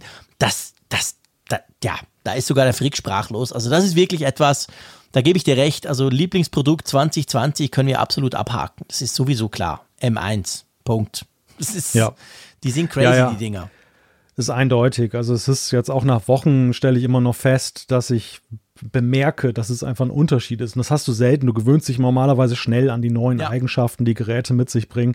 Und hier ist es nach wie vor so, dass, gut, ich habe hab den M1 natürlich hier im Parallelbetrieb mit dem alten iMac laufen, aber dennoch ähm, keinerlei Gewöhnung, ein ganz neues Computererlebnis, ja. was man da tatsächlich hat. Und man sieht eben auch sehr schön da an diesem Produkt, wie Apple sich da der Probleme entledigt hat, die sie auch jahrelang selber geärgert haben. Zum Beispiel mhm. diese ganzen Thermikprobleme. Wir erinnern uns an den Champagnerkübel Mac Pro damals, der dann da innerlich geschmolzen ist und solche genau. Sachen. Wir erinnern uns an diese ganzen Schnaufgeräte mit ihren Lüftern, die, die, die Apple sicherlich auch maßlos geärgert haben. Man kann sehr schön sehen, dass sie genau die Prioritäten eben auch dort gesetzt haben, wo sie immer wieder in der Kritik dann was um die Ohren gekriegt haben. Ja. Und ähm, ja, aber ja. Bei, beim Beibehaltung eines äh, ja nun bekannten Designs, was ja auch dann noch bemerkenswert ist, dass sie nicht gleich dann eben auch das Case, die mhm. Hülle sozusagen dann verändert haben. Nein, ja. das hatten sie gar nicht nötig, weil das Ding fasziniert so, dass es ja eigentlich Wumpe ist, wie es Ja, genau, das war nämlich auch ein Statement quasi. Hey, das muss gar nicht sein. Das ist ein normaler Mac, der ist einfach viel geiler. Punkt. Und das, das ist tatsächlich genau der Punkt, der, der, der eben auch beeindruckend war. Und wenn du es, und das ist so eine Art Understatement, die sie da, die sie da machen ja, nach wie vor. Also ganz, ganz tolles Produkt. Und erstaunlich ja eigentlich, damit war es ja noch nicht zu Ende. Ich meine, wir waren, glaube ich, alle der Meinung, so, jetzt aber ein verrücktes Apple-Jahr mit mehr Events als je und digital und boah, endlich mal Ruhe Mitte November. War ja auch stressig für so Podcaster wie uns. Nee, und dann hauen sie, klar, das muss man, ist jetzt schwierig, das kann man nicht mit dem M1 Mac vergleichen oder so, ist ja nur ein Kopfhörer. Aber nichtsdestotrotz, im Dezember hauen sie noch die AirPods Max raus, die ja auch recht lange durch die Gerüchteküche gegeistert waren, oder? Hm, ja, ja, die haben uns auch das ganze Jahr begleitet. Ja, wirklich, genau. Und es war in, der, in diesem Skript, was Apple für das Jahr 2020 hatte, augenscheinlich das Dessert. Wobei ich glaube, dass dieses Dessert ursprünglich mal als Vorspeise gedacht war. Also das mich, der Eindruck wird für mich immer stärker, dass die AirPods-Software, die wir auf der WWDC gesehen haben, dass das eigentlich nicht ein Appetizer sein sollte für Dezember, wenn dann die AirPods Max kommen, die eben auch diese positiven Eigenschaften mitbringen, sondern dass es eigentlich mal gedacht war, diese AirPods Max früher rauszuhauen. Ja, und, und dass es an irgendwelchen früher. Gründen vielleicht die Lieferkette ja. durch Corona, vielleicht aber auch andere technische Machbarkeitsfaktoren dann eben ein wenig zurückgeworfen wurde. Ja, ja, absolut. Also das ist tatsächlich so. Das ist bei denen vollkommen klar. Das kommt, das kommt bei allem, was du da machst und guckst, kommt das irgendwie raus, dass du merkst, okay, ähm, die waren eigentlich für früher bestimmt. Und ich meine, ich gucke jetzt gerade die, die, die Lieferzeiten, die sind immer noch bei acht bis zehn Wochen. Die, ähm, die Space Gray zum Beispiel, das sind offensichtlich die beliebtesten, die sind dann Anfang März. Also ich meine, ja, das ist ja verrückt. Also das ja. ist ja schon noch lange. Ähm, ja, Wahnsinn. Also die haben auch jetzt, die haben sie zwar vorgestellt, aber eigentlich ist es ein Produkt, das vorgestellt wurde, aber das kann ja niemand kaufen. Die waren nach gefühlt 15 ja. Sekunden, waren die auf 10 Wochen Lieferfrist. Die sind überhaupt nicht zu bekommen. Ja, ich glaube, der Supply für diese AirPods Max ist sehr gering. Man merkt es ja, auch daran, auch. dass, dass Apple in der Öffentlichkeitsarbeit, muss man darauf achten, ähm, die klar, es gab die erste Testerriege, zu der du ja dann auch noch gehörtest, ähm, mhm. die damit versorgt wurde, die dann die Geräte dann ausprobieren und vorstellen konnten. Aber danach kam erstmal nichts. Also Apple ja, genau. scheint selber nicht so viele Geräte jetzt dann zur Hand zu haben, die sie dann unters Volk bringen können, unter die Influencer dieser Welt, ja. um sie dann zu testen und vorzustellen. Äh, dem Vernehmen nach geht es wohl im Januar dann mal weiter. Ähm, und du hast ja gerade die Lieferzeit genannt. Also das, das, das deutet sehr darauf hin, dass das eben ein Produkt war. Da hatten sie Ambitionen, es noch 2020 eben wirklich dann zu launchen ähm, dass es rauskommt, rechtzeitig noch vor Weihnachten. Aber wir haben das damals ja, glaube ich, auch bei den AirPods gesehen. dass das war dann halt eben so, so einige wenige Glückliche konnten die Dinger dann schon unterm Weihnachtsbaum vorfinden. Das Gros musste wirklich bis ins neue Jahr ja. warten, ja, genau. bis sie sie in den Händen halten. Und ich hoffe ja auch nach wie vor, dass ich sie vielleicht mal zum Testen bekomme im Januar mhm. oder Februar, dass ich da auch, dass wir beide da mal Unbedingt. drüber sprechen können. Das wollen wir unbedingt tun. Das wäre ja. nämlich interessant, mal so ein bisschen. So, so lange machen wir es wie die drei Affen. Wir halten uns die Augen zu und die Ohren. Und genau, wir, wir, wir, wissen von nichts. Wir haben unser Lieblingsprodukt natürlich ähm, ja schon besprochen. Ähm, das sind ganz klar bei uns die M1 Max, ähm, generell alle. Aber was natürlich trotzdem, was ich noch wissen möchte von dir, wenn wir jetzt mal diese Produkte anschauen, was da alles vorgestellt wurde, wir haben jetzt mehr als eine Stunde drüber gesprochen, was war für dich die größte Überraschung? Und ich werde das gleiche natürlich auch noch beantworten. Gibt es da etwas, wo du sagst, boah, das war tatsächlich eine Überraschung? Ja, Überraschung hatte dieses Jahr, fand ich schon einige. Man muss sich jetzt mhm. natürlich immer ein bisschen freimachen vom M1. Wir können jetzt natürlich ja. jetzt in jeder, jeder Rangliste genau. können wir den M1 an Position 1 setzen. Wäre aber ein bisschen langweilig. Deshalb äh, schauen wir mal ein bisschen ja, wertfreier, ohne jetzt dann eine, ein, ein Klassement mhm. genau. vorzunehmen auf die Überraschungsfrage da ist natürlich das iPhone SE für mich schon Anfang des Jahres auch eine Überraschung gewesen. Also das, das wurde ja auch schon lange gemunkelt, dass ein SE 2 in der Pipeline ist mhm. und dann gab es dann noch die Mutmaßung, das könnte auch sogar in zwei Varianten kommen, eine normal große, eine, ein Plus-Modell. Das hat sich ja bislang nicht bewahrheitet oder wird sich wohl auch nicht mehr bewahrheiten. Also das, das war schon nach vier Jahren, wo eigentlich das Ding schon tot gesagt war, war das eine gute und wohltuende Überraschung. Mhm. Das, das iPad Air 14 fand ich war, so logisch es jetzt ja im Rückblick wirkt, in der Linie der iPad Airs, aber war auch eine, eine durchaus eine, eine Überraschung. Also war auch etwas, ja. was ähm, dann ja, wo man immer darauf gehofft hat, dass das endlich mal das Pro-Design jetzt dann auch zum günstigeren Einstiegspreis zu haben ist. Aber was, wo, wo andererseits auch durchaus Zweifel waren, ob Apple nicht dann bei allem, was sie aufgeweicht haben mit, mit, mit Pencil und so, dass sie aber doch sagen, naja, es muss irgendwie schon ein paar Pro-Alleinstellungsmerkmale geben. Ja, das stimmt. Bei mir, hast du noch was oder waren das so ein bisschen deine Über Überraschungen? Das wären erstmal so meine ja, Überraschungen gewesen. Bei mir ist es so ein bisschen, ja, so ähnlich, aber, aber auch ein bisschen anders. Also bei mir ist tatsächlich das, das, ähm, das Magic Keyboard das mich ja. so wirklich so ich meine, wir müssen ja, wir müssen ja sagen, bei den Überraschungen, es geht ja nicht darum, dass wir Sachen nicht durch Gerüchte vielleicht schon so ein bisschen ideetechnisch angekündigt bekamen. Äh, nein, ja. sondern es geht einfach mal darum, was dann eben kam. Und da ist so das Magic Keyboard bei mir, da habe ich, das fand ich wirklich so, wow, okay, das ist ja ein spannender Schritt so Richtung Notebook von den iPads. Und dann gar nicht unbedingt das iPhone SE, sondern wenn ich jetzt die iPhones angucke, muss ich sagen, dann hat mich das iPhone 12 Mini tatsächlich mehr überrascht, weil das hätte ich nicht so erwartet und vor allem als ich es dann selber in den Händen hatte, hätte ich nicht gedacht, wie klein das wirklich ist. Das, also das iPhone 12 Mini ist wirklich eine Überraschung, einfach durch seine Winzigkeit, noch kleiner als das iPhone SE im Frühjahr. Mhm. Also das war so bei mir so, das waren so die Haupt, glaube ich, Überraschungspunkte bei mir. Ja, bei dem Magic Keyboard gehe ich mit auf jeden Fall. Ähm, das, das ist gefühlt schon wieder so lange her im Jahr, dass man sich das gar nicht mehr so vor Augen ja, führt. Stimmt. Aber du hast, du hast recht, als du das gerade beschrieben hast, wurde mir auch nochmal klar, wie, wie man das eigentlich damals ähm, bemerkenswert fand, die, diese Ankündigung und, und ja, auch wie es nochmal das ganze Erlebnis verändert hat. Mhm. Beim Mini, ja, du hast gerade die Gerüchte genannt. Man ist natürlich immer so ein bisschen dadurch beeinflusst. Also wir wurden ja schon sehr früh im Jahr darauf eingeschworen, dass es wohl vier Modelle jetzt künftig gibt aus der iPhone-Linie und dass da was Kleines kommt. Das Bemerkenswerte und Überraschende für mich war vor allem, dass es ihnen gelungen ist, dieses iPhone herauszubringen, ohne nennenswerte Abstriche zu machen. Natürlich, ja, der, der Akku, Punkt. klar, der ist ein bisschen schlechter, das ist reine Physik, das kann man halt nicht ändern. Aber ansonsten ist es ja wirklich überaus bemerkenswert, gerade wenn ich jetzt zum Beispiel an 5G denke und so, dass äh, da dass denen das gelungen ist, diese mhm. Miniaturisierung und dieses Schritthalten mit den anderen, die nach vorpreschen, dann auf dieser Größe hinzukriegen und dass sie das auch noch für diesen Preis dann noch verkaufen. Ja, das stimmt, das ist ein ganz guter Punkt, da hast du recht. Also nicht nur die physische Größe, sondern eben das möglich zu machen, das alles da reinzupacken. Ja, passt. Gut, wollen wir mal zu einem nächsten äh, Punkt kommen von unserem großen Jahresrückblick. Und zwar wäre das der Punkt der, der Fehlannahmen.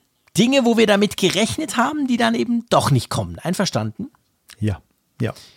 Also, was, was, was man wirklich dachte, ja, was kommt? Also, was, was, wie, zumindest im Sommer war das wie so vom Gefühl her, muss doch kommen, ist natürlich der Elephant in the Room. Und wir haben jetzt, wir haben es geschafft, recht wenig das böse C-Wort in, in, in, ins, in den Mund zu nehmen, muss ich sagen, nach ein, ein, ein Viertelstunden Podcast, aber trotzdem hier passt rein. Man dachte ja schon irgendwie, oder einige dachten irgendwie, man hätte sich gewünscht, halt, da wird der Wunsch zum Vater des Gedanken, dass das iPhone, die iPhones, die dieses Jahr kommen, zusätzlich zu Face ID noch Touch ID bringen wegen diesem blöden Maskenmist. Das war's dann nicht, oder? Das war es nicht, in der Tat. Also die, man muss natürlich auch sehen aus der Perspektive des Zuschauers war es ja so, als wenn es fast wie eine, eine Hinführung äh, wirkte. Ja. Du hattest das iPhone SE im Frühjahr, das Touch-ID prominent in den Fokus rückte. Du hattest dann erst recht das iPad Air in dem ersten der drei Events im Herbst, wo dann auch ein, ein revolutionärer Touch-ID-Sensor in Form eines Power-Buttons eingebaut war. Und bis da, von dort aus schien es ja vielen kein weiter Weg mehr zu sein zu einem iPhone, was dann zumindest im Power-Button das dann als zusätzliche Variante noch mit das mitbringt, wenn nicht sogar eben dann das von vielen favorisierte Modell, dass sie sagen, ja, da ist im Display ein entsprechender Scanner eingelassen. Ja, und vor allem ja, ich meine, man, man hat ja dann, Apple hat ja dann selber gesagt im Juli, hey, es verzögert sich. Man wusste dann, okay, ein paar Wochen wird sich irgendwie verzögern. Und da dachten natürlich auch viele, ja, guck, das ist sicher wegen dem, die bauen da noch mal kurz Touch-ID ein und so. Aber ja, auf der anderen Seite muss man eben auch sagen, wenn man ein bisschen die Entwicklungszyklen kennt und weiß, wie ja. Smartphones entwickelt werden, das ist eben nichts von heute auf morgen. Das sind jahrelange, monatelange Geschichten. Also Apple ist jetzt sicher schon voll dran am iPhone 14 und 15. Also von dem her gesehen, da baust du nicht mal so schnell was ein, wenn da im März eine Pandemie aufkreuzt. Also von dem her, eigentlich war es logisch, dass es nicht kommt, aber ja, es zeigt halt auch, wie man sich das wirklich gewünscht hätte. Selbst ich, der allergrößte Face-ID-Verfechter, den es gibt, ich sage seit Jahren, hört mir auf mit diesem Touch-Mist. Aber ja, mit der Maske geht's halt nicht und das ist super, super mühsam. Ich würde es mir auch wünschen, wieder in irgendeiner Form den Finger irgendwo hinlegen zu können, klar. Ja, gut, dass du es ansprichst mit dem, mit dieser Erwartung aus Corona heraus müsse Apple das doch bringen. Das, das war in der Tat etwas, was man viel gelesen hat als Reaktion, was aber letztendlich natürlich schon eben von der Unkenntnis zeugt, das meine ich ja. nicht negativ. Man, das, das weiß ja eben nicht jeder, welche Vorlaufzeiten sowas hat. Mhm. Aber was eben letzten Endes dann schon der Unkenntnis entsprach, wie welchen, welchen Zeiträumen wir reden. Wenn Touch ID gekommen wäre beim iPhone 2020, dann wäre es völlig von Corona abgekoppelt, ja. eine Entscheidung gewesen von Apple zu sagen. Und ich meine, diese Diskussion, die führen wir ja andererseits auch nicht erst seit diesem Jahr. Diese, nee, diese Frage, was stimmt. ist besser, da gehen die Meinungen auseinander. Die einen liebäugeln immer noch mit Touch-ID, eine nicht geringe Zahl findet, dazu gehöre ich auch Face-ID, völlig ausreichend oder perfekt. Und in diesem Jahr hätten wir ein weiteres Argument bekommen, was eben zumindest den Doppelbetrieb dann auch äh, sehr sympathisch gemacht hätte. Aber das konnte Apple natürlich nicht wissen im Vorhinein. Und äh, ja, so, so, so hat es nicht sollen sein, dass Touch ID jetzt ein großes Comeback feiert, auch bei den großen iPhones. Ich hätte es auch natürlich geliebt, ganz ehrlich. Ja, logisch. Gerade in den letzten, letzten Wochen jetzt dann immer wieder mit Einkaufsliste für den Weihnachts-, Vor-Weihnachtseinkauf. Und ständig musst du da deine PIN eingeben. Und äh, ja, ich weiß, auf der Uhr kann ich auch Bring nutzen, aber das ist dann mir dazu knibbelig, weil die Liste zu lang ist. Da scroll ich dann wie so ein genau. Weltmeister. Das ist überhaupt nicht das, äh, übersichtlich äh, und ja. Kam genau. auch nicht dann, kam auch nicht zu zu Rate, ja. Geht mir ganz genau gleich. Es ist wirklich mühselig. Ja, also das kam nicht. Was ja auch nicht kam, ich meine, das iPhone ähm, SE ist ja schon recht lange rumgegeistert. Man hat seit Anfang des Jahres spätestens dachte man, da kommt noch was und so. Aber man hatte ja, also wir haben das auch ziemlich stark diskutiert. Man dachte ja, das Ding heißt nicht iPhone SE, oder? Ja, ja, ja, genau. Es, es, war ja recht verbreitet als Annahme, dass eben Apple sich auch aufgrund des zeitlichen Abstands und weil SE damals so eine Kunstschöpfung war, um zu signalisieren, wir bringen euch nochmal ein iPhone alter Bauart, dass man sich von SE trennt und eher dort anknüpft, wo man beim iPhone 8 den Faden schleifen ließ, dass man eben sagt, wir nummerieren ab da weiter. Was ja auch durchaus konsistent gewesen wäre jetzt vom ja. Gehäusedesign und alles, also es hätte ja durchaus gepasst. Ja. Und deshalb schien es uns ja auch allen so recht plausibel zu sein, dass es zumindest eine Option ist, dass es so ja, heißen absolut. könnte. Ich meine, es hat ja mehr zu tun mit einem iPhone 8 als mit einem iPhone SE. Viel mehr. Also von dem her gesehen hätte das super gepasst, aber Apple hat sich offensichtlich entschieden, SE ist einfach die die günstigere Linie sozusagen, die etwas abgespeckte Linie dafür zum besseren Preis. Und das ziehen sie ja jetzt durch. Später kam dann die Apple Watch SE, da haben wir dann gemerkt, okay, SE ist nicht einfach nur so, ein, so eine einmalige Geschichte für, für ein günstiges iPhone, sondern es ist offensichtlich eine, eine eigene Produktlinie, die sie vielleicht auch noch in Zukunft weiter ausbauen. Drum war das auch nichts. Genau. Neues Apple TV mit anderer Remote. Das ist auch so eine Geschichte, die ist nicht erst dieses Jahr hochgekommen. Das ist mindestens schon zwei Jahre, wo wir über den neuen Apple TV sprechen, wo man sagt, da müsste doch. Und gerade jetzt ist es ja so, dass auch wieder einige Gerüchte hochpoppen, die sagen, ja, nächstes Jahr, hey, da kommt dann der große neue Apple TV mit dem, mit dem quasi mhm. Fokus aufs Gaming, weil, seien wir ehrlich, viele von uns haben 4K-Fernseher. Ähm, viel mehr musst du da ja nicht mehr machen. Das kann der Apple TV jetzt auch schon. Streaming geht gut, alles ist drauf, viele Apps gibt es auch.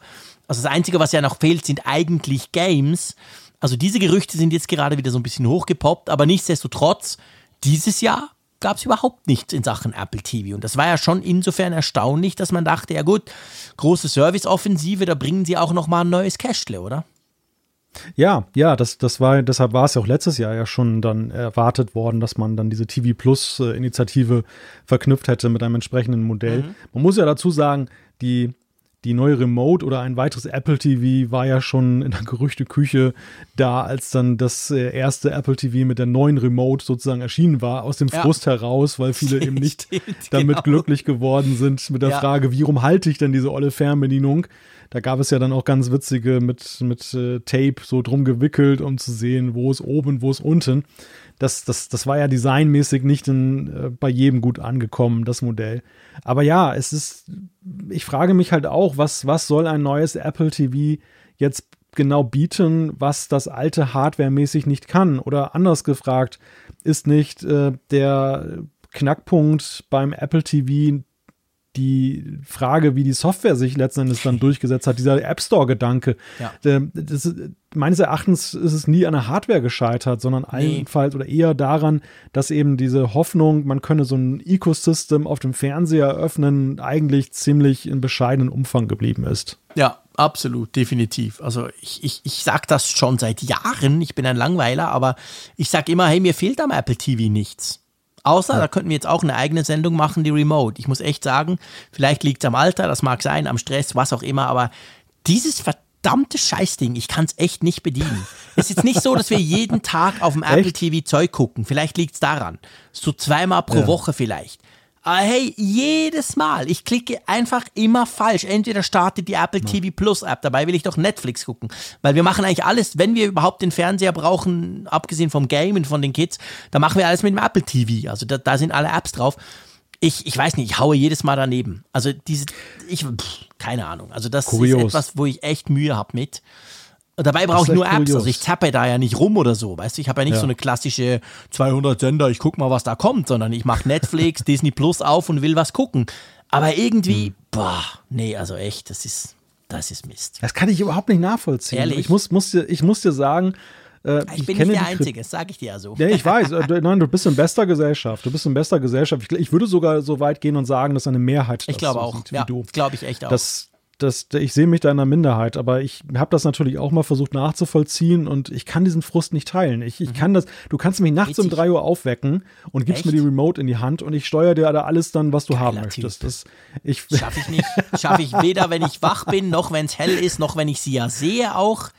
Ja. Ich, ich, weiß nicht, ich verwechsle immer und ich behaupte jetzt einfach, aber wir müssen nicht einen Exkurs machen zu viel, aber ich behaupte mal, das liegt dran, ich glaube mit irgendeinem iOS-Update, also WatchOS heißt ja, äh, nee, Quatsch, wie heißt tvOS, sorry. tvOS, ähm, ja. Genau.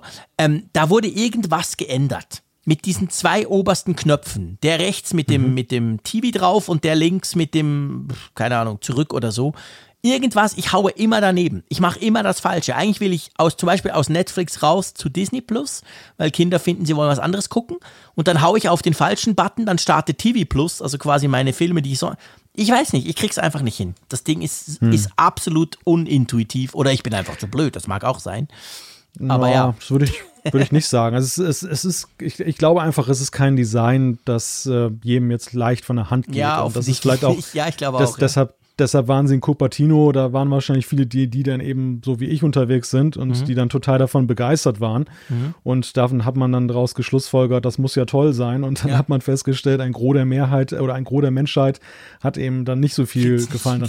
Was, was, was ich halt schade finde, nach wie vor im Apple TV, ich habe es angetönt, das Softwareangebot ich finde, alles, was so mediathekenmäßig da mhm. unterwegs ist, ist ja da gut vertreten. Und die ja. Apps sind auch immer besser geworden. Also ja, zum absolut. Beispiel jetzt so deutsche Fernsehsender findest du alle vor und so, mhm. wenn du das nutzen möchtest, alles super. Stimmt. Aber was finde ich in hohem Maße unter den Erwartungen geblieben ist, ist dieser ganze Spielesektor. Da habe ich mir echt damals bei der Vorstellung viel mehr erwartet. Da sind die App-Entwickler allerdings nicht auf den Zug so wirklich draufgesprungen. Ja, stimmt. Und der andere Punkt ist, ich habe mich ja mal so ein bisschen damit beschäftigt, wie man fürs äh, Apple TV, also unter tvOS entwickelt.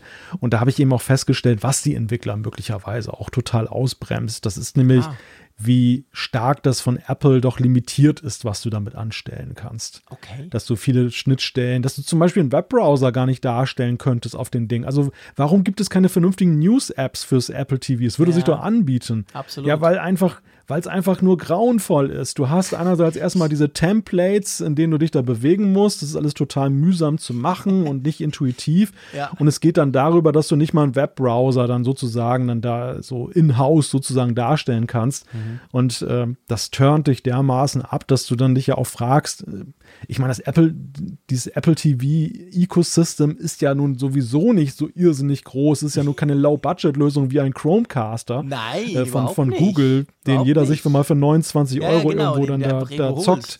Der quasi beim Müsli dabei ist. Ja, eben genau. Das ist es ja eben nicht. Also es ist eine sehr aktive Entscheidung für ein Apple TV. Und wenn ich mich als Entwickler da ernsthaft hinsetze und will dafür was dann entwickeln, was machen, dann äh, muss Ja. es so einfach wie möglich eigentlich sein und nicht dann irgendwie, ja, Ja. dann Ja, Unmengen genau. an den Entwicklungskosten verschlingen. Oder gar nicht möglich sein, das auch. Ja, ist genau der Punkt. Gut, äh, lassen wir den Apple TV mal sein. Weißt du noch, beim iPhone SE, also bevor das kam, war man ja irgendwie, hatte man ja auch noch das Gefühl, da gibt's dann noch ein Pro-Modell davon. Also die iPhone SE-Linie wird quasi noch gesplittet in ein iPhone SE Pro, so wie früher das iPhone 6, 7 oder 8 Pro. äh, beziehungsweise hieß das Pro? Nee, es hieß nicht Pro. Das ist Plus, Plus, so hieß Plus, es. früher. Plus, ja. Und da hatte genau. man irgendwie das alles so zusammengecrunched in komische Gerüchte. Da war auch nichts. Da kam genau ein iPhone SE und sonst nichts, gell? Ja, ich glaube, da war man einfach irritiert durch diese Vielzahl an Gehäusegrößen, Ja, die in der genau. Zuliefererkette schon in, mit Blick auf das 12er kursierten. das das hat genau. augenscheinlich die, die Leaker dann wohl doch ein bisschen durcheinander gebracht. ja, wie, ja, wie ja so oft. Das ist immer gefährlich mit diesen, mit diesen Gehäusen, das, das weiß man nie so recht. Und dann eigentlich noch eine Geschichte, die auch nicht kam, die ich wirklich sehr gepusht habe. Ich gebe es zu, vielleicht war das ja auch nur meine Idee die ganze Zeit. Vielleicht warst du der, der Leaker, Genau, der genau ich war der Leaker, genau. Beziehungsweise das heißt Leaker. Ich hatte die komische Idee. Ich war, muss ich schon auch nach wie vor sagen, völlig davon überzeugt, dass das erste Apple Silicon Mac Gerät ein 12 Zoll MacBook sein wird. Weil als das vor zwei Jahren eingestellt wurde, habe ich das damals schon gesagt, habe ich gesagt, guck, das ist doch genau. Und inzwischen, ja, wir wissen es alle, kam keins raus und das MacBook Air mit dem M1-Chip hat ja auch keinen Lüfter, wie ja das 12 Zoll MacBook auch. Also das, ich glaube tatsächlich, dass dieses 12 Zoll MacBook ganz klein, dass das tatsächlich gestorben ist. Damals dachte ich, das wird einfach zur Seite gelegt und da bauen die dann den Apple Silicon Chip rein. Aber wenn ich mir jetzt so angucke, das aktuelle MacBook Air mit dem M1-Chip und dann natürlich vor allem die iPad Pros mit dem Magic Keyboard, ich glaube, da ist kein Platz mehr für ein MacBook, ein kleines, oder? Ja, ich muss mit Blick auf dieses Jahr feststellen, dass ich dann massiv auf dich reingefallen bin, weil ich da tatsächlich du, mich habe hab überzeugen lassen von dir. ja, genau. Ja, ich fand deine Argumente waren gut und äh, es, Natürlich es war die gut. es deutete tatsächlich viel darauf hin, dass das, das Apple äh, nur plant. halt falsch. Ja, alleine, alleine marketingtechnisch, stell, stell dir mal vor, dieser puristische Name MacBook ohne jeden Zusatz dann. Ja. Das, das, das wäre gut gekommen. Es ist ja auch ein bisschen kurios, dass die ersten beiden Consumer-Geräte dann gleich so beiden Zusatz haben. Es gibt ja kein Grundmodell in dem Sinne. Es gibt Air und Pro. Ja, genau. Also das, da sind sie dann aber doch eben verhaftet geblieben, eben nicht nur beim Gehäuse oder beim Aussehen dieser, dieser Macs, sondern eben auch der, der ja, Wortfindung folgend, die sie dafür gefunden haben. Und Ja. ja, ich, ich sehe auch schwarz. Also ich, ich, Ja. ich, ich kann mir im Moment auch gar nicht so richtig vorstellen, wo man jetzt nochmal so ein Consumer-Fass aufmachen will in der, binnen der nächsten zwei Jahre. Ähm, denn das ist ja ganz klar, die, die machen das aufsteigend. Die werden jetzt als nächstes dann den iMac wahrscheinlich dann vorstellen oder ein 16 Zoll MacBook Pro mit dem M2 oder wie auch immer er heißen mag oder M1X und dann kommt dann als äh, dritte Garnitur der High-End-Rechner der Mac Pro. Ähm, wo passt da jetzt noch so ein 12 Zoll MacBook rein. Es sei denn, sie würden es so hochpimpen, dass sie dann da diesen Megaprozessor reinmachen, mhm. was ja eher unwahrscheinlich ist. Ja. ja, das muss man wirklich auch sagen. Es ist sehr, sehr unwahrscheinlich. Also gut, das Ding kommt nicht mehr. Ähm, meinst du, die AirTags kommen noch? Die, Über die Überleitung muss fast sein, aber das war ja auch was, was wir unter Fehlannahmen leider verbuchen müssen, oder? Ich sehe von meinem geistigen Auge einen Apple-Fernseher, auf dem dann angezeigt wird, wie Tim Cook mit einem Apple-Auto vorgefahren kommt und aussteigt und uns die AirTags in die Kamera hält. Vielleicht, genau. So, so in dieser Liga, oh. in dieser Liga spielen die AirTags mittlerweile ja. für mich. Das, das ist echt so ein Ding. Ähm, ja, ja, was genau. dann auch schon, auch. was auch schon so auf Berichterstatter einen gewissen Nährfaktor ausübt, weil du ja, immer und immer wieder damit konfrontiert wirst, dass die Dinger jetzt endlich mal kommen sollen. Und äh, ja, ähnlich der AirPower fängst du langsam an zu zweifeln, dass das jemals Gestalt annimmt. Das muss ja auch Apple nerven. Immer kommen die wieder mit den blöden AirTags und, und die, die kommen trotzdem nicht. Also ja, eh, auf jeden Fall, wir müssen es nicht vertiefen. Wir werden noch weiter darüber sprechen, bis dann Apple die offiziell mal killt oder eben mal bringt als Produkt. Das kann ja auch sein. Aber das war auf jeden Fall nix. So, vom Was war nix ist es doch eigentlich eine ganz schöne Sache, wenn man zu Sachen kommen kann, die eben richtig cool waren, nämlich zu unseren ganz persönlichen Glücksmomenten im Jahr 2020. Die gab es nämlich schon, oder?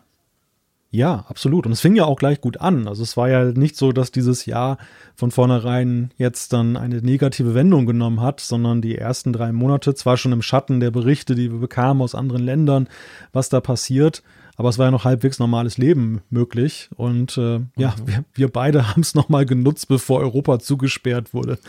Ja, und, und, zwar, und zwar unglaublich knapp. Ich meine, du warst am 7. März bei mir. Das war ja eine Zeit, eine Woche später gingen wir hier komplett in den Lockdown und, und alles zu und so und auch, auch Grenze und schieß mich tot. Und du hast dich nochmal auf, aufgerafft. Ich meine, es war ja nicht so, dass es nicht da schon ganz nah war und man gemerkt hat, uh, ja. irgendwas ist nicht gut. Aber du bist eben trotzdem gekommen und das ist auch für mich, muss ich wirklich sagen, das soll jetzt hier nicht irgendwie komisch tönen, aber das ist für mich eigentlich das Highlight des Jahres, dass wir es geschafft haben, uns zu sehen, dass du zu mir gekommen bist. Ich konnte dir hier mal alles zeigen. Wir haben drei super Tage zusammen verbracht. Und das eben schon unter dem Schatten, was dann da kommt, auch wenn man sich damals noch nicht vorstellen konnte. Aber das war schon, ja, einfach heute, ich, ich bin froh, weil ich denke, hey, das kann uns niemand wegnehmen. Das haben wir gemacht. Ich habe dann ja. gesagt, hey, ich komme dich natürlich besuchen, möglichst im Herbst oder so. Ha, schöne Idee. Die Idee ist immer noch da und das steht auch nach wie vor, aber im Moment ist es eben nicht möglich. Aber ja, das war schon ganz geil, dass du bei uns, war, bei, bei uns warst und, und wir haben hier sogar eine Podcast-Folge aufgezeichnet. Ähm, ja, das war super.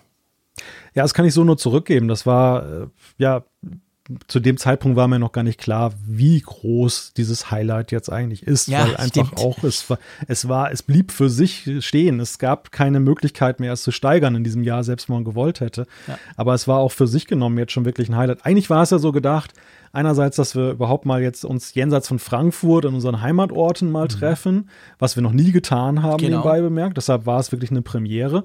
Und äh, andererseits aber auch ja nicht nur in Frankfurt mal miteinander reden zu können, was tun zu können, sondern eben dann so eine Art Vorbereitungstreffen vielleicht auch für Frankfurt zu machen, aber gleichzeitig dann eben das noch ein bisschen zu erweitern. Und ja, es hat sich dann herausgestellt, äh, auf Frankfurt zu hoffen, wir kommen ja auch noch darauf zu sprechen nachher, war tatsächlich dann äh, in diesem Jahr nicht mehr möglich. Mhm. Und ja, es war tatsächlich so, dass es schon sehr im Schatten stand, dieser Geschehnisse, die da dann, dann auf uns zurollten. In Deutschland war es ja auch nicht anders. Mhm. Also wir hatten hier zu Hause dann bis zuletzt dann wirklich abgewogen, ist dieses Risiko noch tragbar? Kann man ja. das noch machen? Was passiert, wenn die Grenzen dicht gemacht werden? Genau. Muss ich dann für immer in der Schweiz bleiben und so? so ja, ja, ich so meine, wir haben, so wir haben ja diverse Sachen, ja klar, wir haben ganz viel diskutiert. Und, zwar lustigerweise war da ja noch nicht das mit dem Ansteckungs, war noch gar nicht unbedingt zuvorderst, sondern mehr all das, was zugeht und vor allem Grenzen ja. und Flieger, die nicht mehr fliegen. Wir haben ja überlegt, hey, ich fahre dich dann irgendwie über die grüne Grenze oder was auch immer. Wir genau, haben da genau. diverse ich Notfallpläne. Ich, ich, ich, renne bei St. Gallen dann genau, über die Grenze Genau, du rennst dann irgendwie dort in Sibirien mal kurz rüber und so. Aber das waren halt diverse Ideen. War zum Glück ja. alles nicht nötig. Wir haben drei fantastische Tage zusammen verbracht. Wir haben wirklich unglaublich viel diskutiert, einfach wir zwei weil wir ja nie Zeit für uns haben, blöd gesagt. Ich meine, wir nehmen mhm. diese Podcasts auf, das ist wunderbar, wir haben ein bisschen Vor- und Nachgespräch, das ist ja toll, wir haben viel Kontakt zusammen, aber nichtsdestotrotz und diese, diese zweimal, wo wir uns ja vorher gesehen hatten, war ja Frankfurt unglaublich cool, wahnsinnig viele Leute, aber halt null Zeit für einen selber letztendlich, für uns auch mal. Und das war halt das Schöne, dass, dass ich dir mal ein paar Sachen zeigen konnte und wir einfach mal ja. ein bisschen quatschen konnten. Und das ist auch das, was ich unbedingt wieder machen will. Ähm, ja, wenn es dann mal wieder möglich ist. Aber das ist absolut ein cooles Highlight, definitiv. Ja, war, war absolut ein Highlight. Also ich habe es auch damals gemerkt, am, am, Hotel übrigens schon, da merkte man schon sehr deutlich, was sich da auch abzeichnete. Ja. Oder auch am Flughafen. Ja. Es, es war schon, es war schon überall spürbar und, und ja, es interessanterweise, so rückblickend muss ich sagen, also ich bin froh, dass ich es gemacht habe, aber das Risikobewusstsein war damals irgendwie auch noch ein ganz anderes. Ja. Also es wirkt, es wirkt schon fast töricht, äh, dass man damals, man war noch in der alten Denke drin. Heute würden diese, wir das nie machen so.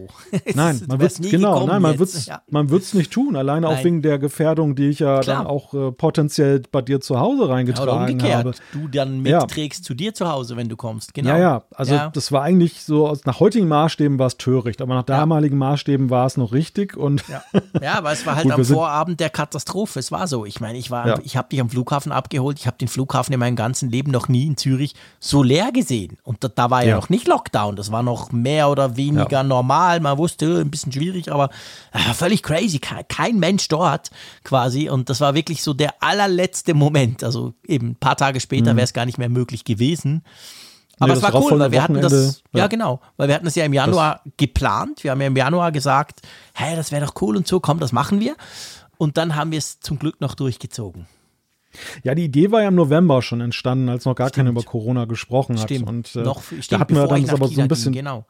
Genau, und dann hatten wir so ein bisschen vor uns hergeschoben, weil du mhm. jetzt auch noch nicht wusstest, wie ja. das zeitmäßig ist im, im, äh, im, ersten Quartal. Und in der Tat hatte sich das dann ja im Januar dann ja konkretisiert, dass mhm. wir dann gesagt haben, genau. okay, wir machen das jetzt. Und der, das Datum im März hatten wir auch gewählt, weil wir gesagt hatten, okay, dann ist das wettermäßig auch schon ein bisschen safer.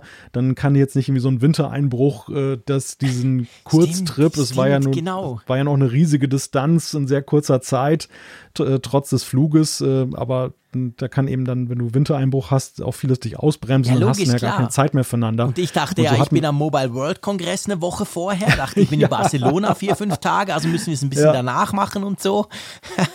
Der war ja schon lange dann abgesagt danach, genau. Aber ich, ich habe, also ich mochte ja vorher schon die Schweiz. Ich habe ja auch mal Urlaub gemacht in Lugano. Ich fand mhm. das auch eine sehr schöne Zeit, aber ich in der Deutschschweiz war ich vorher noch nie. Mhm. Ich fand das extrem schön, was du mir gezeigt hast. Wir waren ja in Zürich, wir waren in Bern. Mhm. Das war eigentlich Wahnsinn, was wir in der kurzen Zeit da geschafft haben. Das ja, war ein stimmt. absolutes Powerprogramm. Ich war danach auch ganz schön kaputt, als ich wieder im ja, Flieger ja, saß. Klar.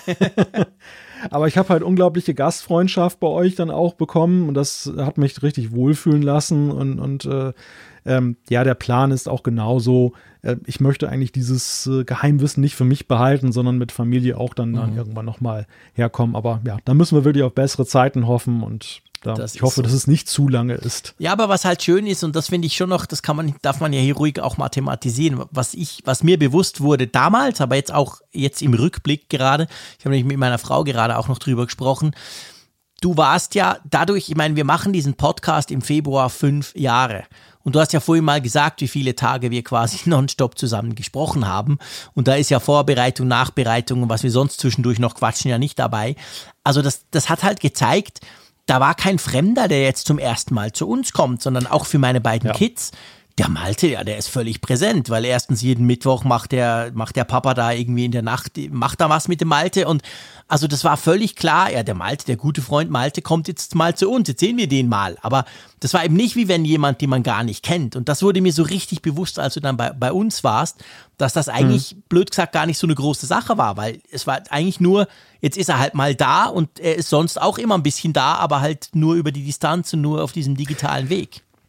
Ja, das ist ein guter Punkt. Äh, wir hatten das ja auch im März festgestellt, dass wir mhm. so, als wir dann auch mal abends dann da zusammensaßen am Kamin und haben uns dann ausgiebig unterhalten, dass mhm. es ja eigentlich so wirkte wie, wie immer. Ne? Es ja, war genau, so, genau, es war es gar war, nicht groß es war, eine, es war eine völlig neuartige Situation eigentlich, aber es war trotzdem, wirkte es so extrem vertraut. Und mhm. ähm, in diesem Jahr habe ich auch manche Diskussionen geführt, so mit Blick auf Videokonferenzen mhm. und auf Distanz miteinander zusammenarbeiten, ähm, wo ich dann mit Gesprächspartnern zu tun hatte, die ja schlimmste Zweifel hatten oder ja. sogar Thesen vertreten haben nach dem Motto, man kann nicht miteinander warm werden auf Distanz, man kann nicht Herzlichkeit äh, leben mhm. und äh, Teamwork, äh, das, das geht nur in Präsenz. Das ist ja so diese, diese große ja, ja. Debatte dieses Jahres gewesen, ähm, dass in vielen Firmen waren die Zäsur weg von Präsenzarbeit, wir müssen Homeoffice machen und man hatte diejenigen, die es wertschätzen und man hat diejenigen, die es eigentlich hassen und eigentlich ja. nur darauf warten, dass es endlich wieder aufhört, damit wir wieder in diese schöne Präsenz, alle sitzen in einem Raum und gucken auf, hängen aufeinander.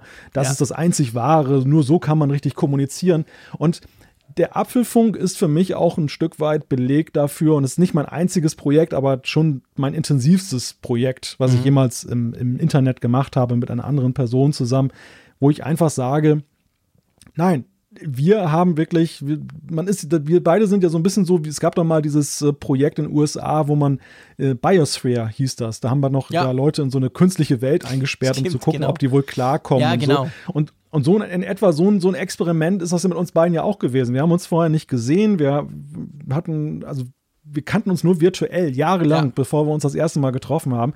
Und all diese, der ganze Kennenlernprozess, die auf, dieses Aufeinander abstimmen, zusammenarbeiten, all das musste sich im virtuellen Raum entwickeln auf Distanz. Mhm. Und es hat sich ja super prächtig entwickelt, muss ja, man absolut. einfach mal feststellen. Absolut. Und es ist auch nicht in die Brüche gegangen in dem Moment, wo man dann mal in Präsenz war. Und das, ja. deshalb, das ist immer für mich, deshalb argumentiere ich immer mit Inbrunst, dass ich sage, nein, das ist Unfug. Das ist ja. Unfug, weil ich weiß es einfach besser. Ja. Ich habe es, ich erlebe es ja nun selber. Das ist nicht keine Theorie, genau. Ganz genau. Das ist, ganz ein guter Punkt. Das, das stimmt tatsächlich. Und es war ja auch nicht so, so, äh, was ist denn das für ein komischer Typ? Boah, der war immer so cool digital und jetzt sehe ich den live und denke, boah, meine Güte. Kann ja auch sein, weiß man ja letztendlich ja, nicht. klar. Aber das war nicht. Und drum, also eigentlich das Highlight des Jahres haben wir jetzt gerade ausführlich mit euch geteilt. Oh ja, äh, man, man verzeihe uns das, aber ähm, das war für uns halt schon ein wichtiger Punkt und der ist uns beiden, glaube ich, jetzt in der Vorbereitung auf diese Sendung nochmal so richtig bewusst geworden. Ich habe auch die Fotos nochmal angeguckt, die wir da gemacht haben. Dachte so, wow, das war wirklich cool. Aber lass uns trotzdem mal noch zu, ähm, ich sage mal, zu Apple-spezifischen Themen kommen. Und zwar der nächste Punkt, der hilft uns ja lustigerweise in unserer Zusammenarbeit äh, auch sehr, oder? Der hat unseren mm, Workflow ja. auch so ein bisschen verändert, verbessert vor allem.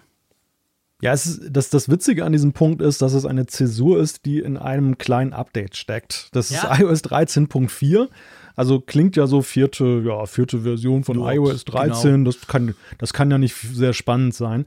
Und äh, nein, ganz im Gegenteil. Es war sehr spannend, weil Apple endlich, endlich damit dann dieses Feature geliefert hat, dass man eben iCloud-Ordner teilen kann.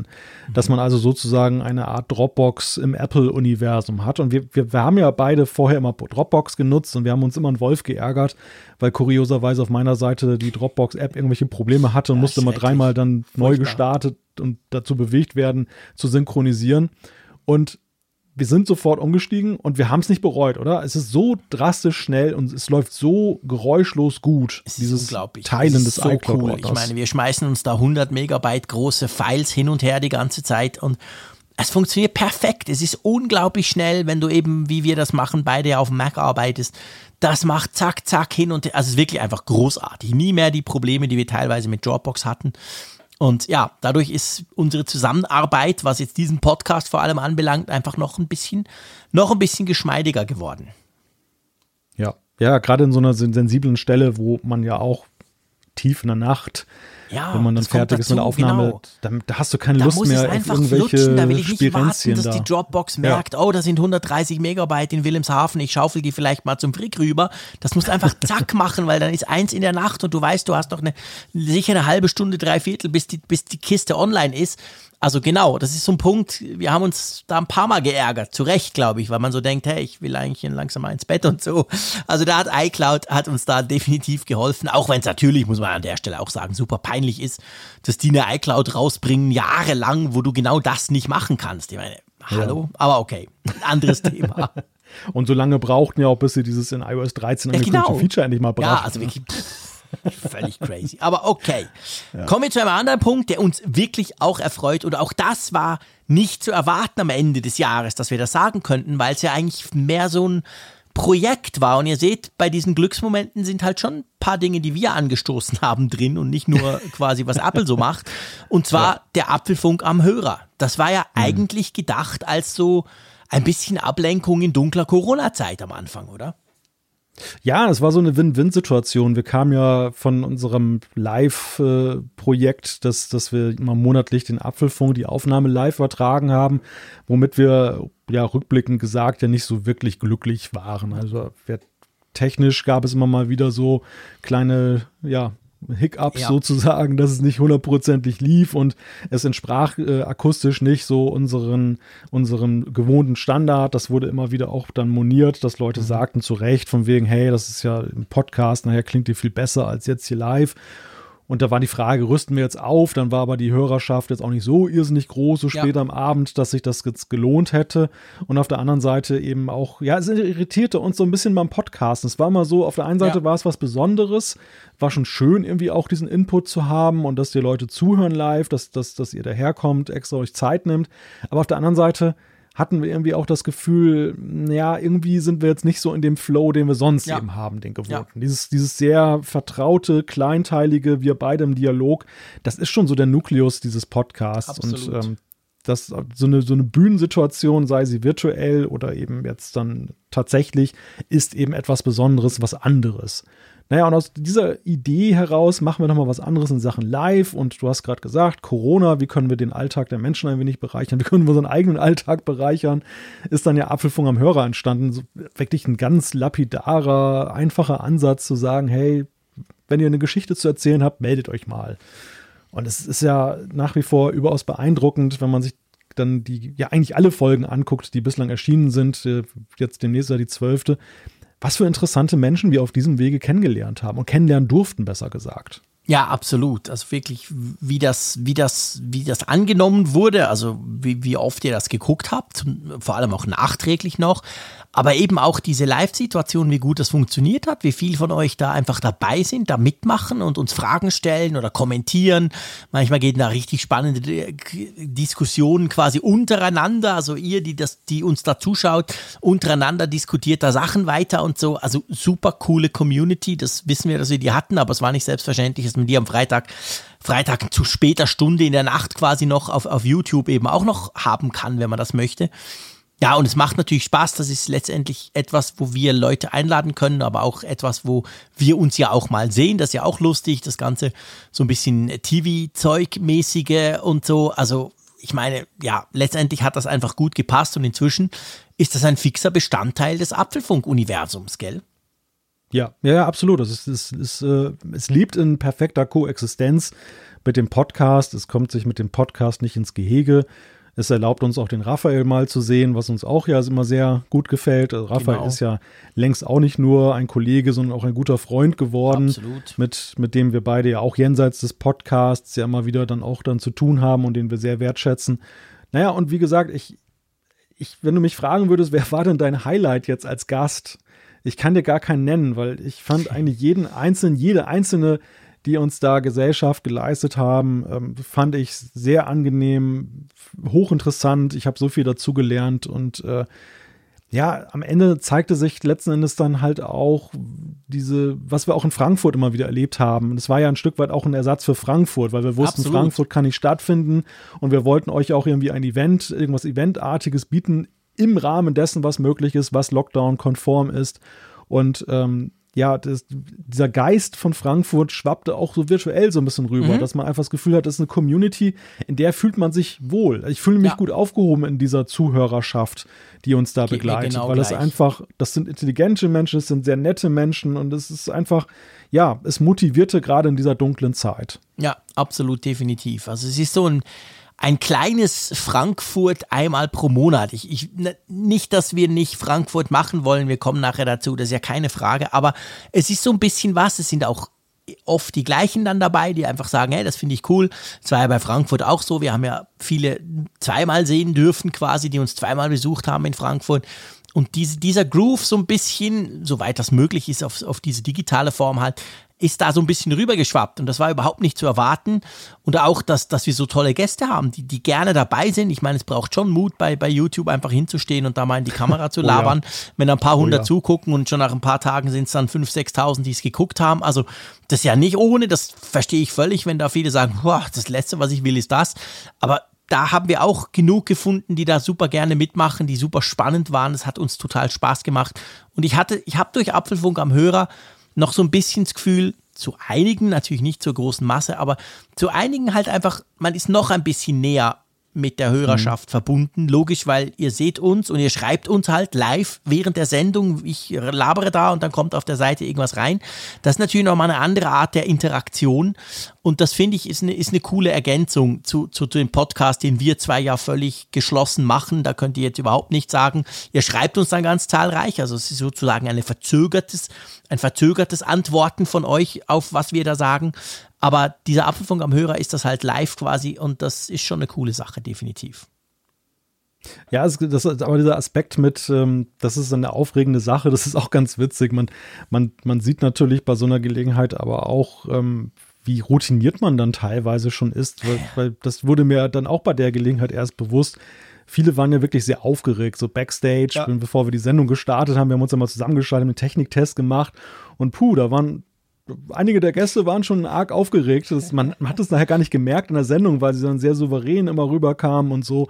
Aber ähm, ja, mir ging es ja ähnlich so am Anfang. Ich denke nur so das erste Mal in Frankfurt, meine Güte, das war, oh, was war das für eine Bühnensituation? Ja. Oder eben auch generell so, ich, ich, ich war nie so die große Rampensau, die jetzt einfach sich vor eine Videokamera setzt und da so, ein, so eine Live-Sendung da macht. Oder mhm. auch die ersten Podcast-Versuche waren auch durchaus nicht so souverän, wie ich sie mir vorgestellt hätte. Logisch. Also das, man ist mit der Zeit auch massiv gewachsen und das, das ja. äh, bekam man auch dann vor Augen geführt und das ist eben aber auch eben getragen auch durch die Zuhörerschaft, die Zuschauerschaft, die die einem auch das Gefühl gibt, irgendwie, ja, das ist jetzt nicht, das, das kann man sich augenscheinlich anhören oder ansehen. Das finde ja. ich immer wieder auch ja. sehr, sehr erfreulich, die, dieses Feedback, das, das permanent ja kommt, das ja wirklich ja. nicht sporadisch, sondern immer eigentlich da ist. Ja, genau. Ich meine, das gehört zum Apfelfunk absolut dazu, für uns und für euch zum Glück eben auch. Und das macht das, glaube ich, auch so, so speziell, weil ich behaupte, das hat kaum ein Podcast in der Art, wie wir das wahrscheinlich haben. Ja, coole Sache. Lass uns zu einem anderen Punkt kommen, die auch ja gerade in dem Jahr, für mich ist das Jahr 2020 auch so ein bisschen ein Jahr des Streits. Nicht zum Glück nicht im Privaten, aber wenn man so Firmen anguckt und so, generell hatte man schon das Gefühl, es gab viel Grund zu streiten. Wir kommen dann auch ja. dazu. Und da war es umso überraschender, dass Google und Apple kooperiert haben, oder? Ja, beim Covid-19-Tracing. Und äh, das ja, man kann jetzt natürlich darüber, wir haben ja in einer der letzten Sendungen darüber intensiv gesprochen, inwieweit äh, die, diese mhm. ganze Corona-Tracing-Geschichte tatsächlich ein Glücksfall war, wie effizient sie letzten Endes dann jetzt mhm. ist, wie sehr sie hilft oder nicht hilft, dass die Erwartungen zweifelsohne viel höher waren als das, Klar. was am Ende bei herausgekommen ist. Das kann man, glaube ich, objektiv feststellen. Aber nichtsdestotrotz, ich lasse es mir nicht schlecht reden von Leuten, Nein. dass ich es grundsätzlich erstmal super und absolut vorbildlich finde, dass Google und Apple auch in einem sehr frühen Stadium dieser Pandemie gleich die Grenzen überwunden haben und haben die gesagt, dann nicht von wegen, hey, machen wir zu unserem tollen iPhone-Feature oder zum Android-Feature und, und, versuchen uns dann auch irgendwie abzuheben vom anderen, mhm. sondern dass sie da zusammengeschmissen haben, haben ihre Entwicklerteams geteilt und haben dann dieses Exposure Notification Framework entwickeln lassen. Mhm das dann ja Grundlage wurde für eben diese Technik, auf der dann die, die nationalen Apps aufsetzen. Und das in Rekordzeit. Also dann Hut, Hut ab. Ich finde, das ist schon, das ist schon wirklich etwas Herausragendes gewesen. Absolut, definitiv. Das ist wirklich etwas technologisch, aber auch politisch ist das eine Riesensache, dass die zwei, die sich ja sonst wirklich bekriegen, dass die zwei da so zusammengearbeitet haben, in so kurzer Zeit so schnell was auf die Beine gestellt haben. Das ist wirklich sehr, sehr, sehr großartig. Ja, und eigentlich, wenn es darum geht, dass man etwas in sehr kurzer Zeit auf die Beine stellt, was auch cool ist, da darf natürlich Watchshot nicht fehlen, oder? ich dachte, jetzt kommt schon die Brücke von wegen, oh, dass zwei Feinde dann zusammenarbeiten und was Tolles erzeugen. Ach, ich bitte dich, dummes Zeug. Nein, so weit habe ich überhaupt nicht gedacht. Wie denn das? Nein. Ja, ja, die, die Brücke wäre jetzt ja, hätte sich ja angeboten, so spitz finde ich. Nein, nein, Quatsch. Äh, wie gesagt, Raphael ist ja nun ein wertgeschätzter Freund von uns beiden.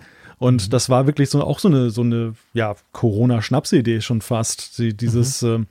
äh, ähm, Raphael hat ja diesen Shortcut gemacht, der für, für die, die Kurzbefehle-App von Apple, wo man dann eben dann Watch-Screenshots, mhm. Bildschirmfotos von der Uhr dann eben in einen Rahmen, würdigen Rahmen setzen konnte genau. mit wunderschönem Armband.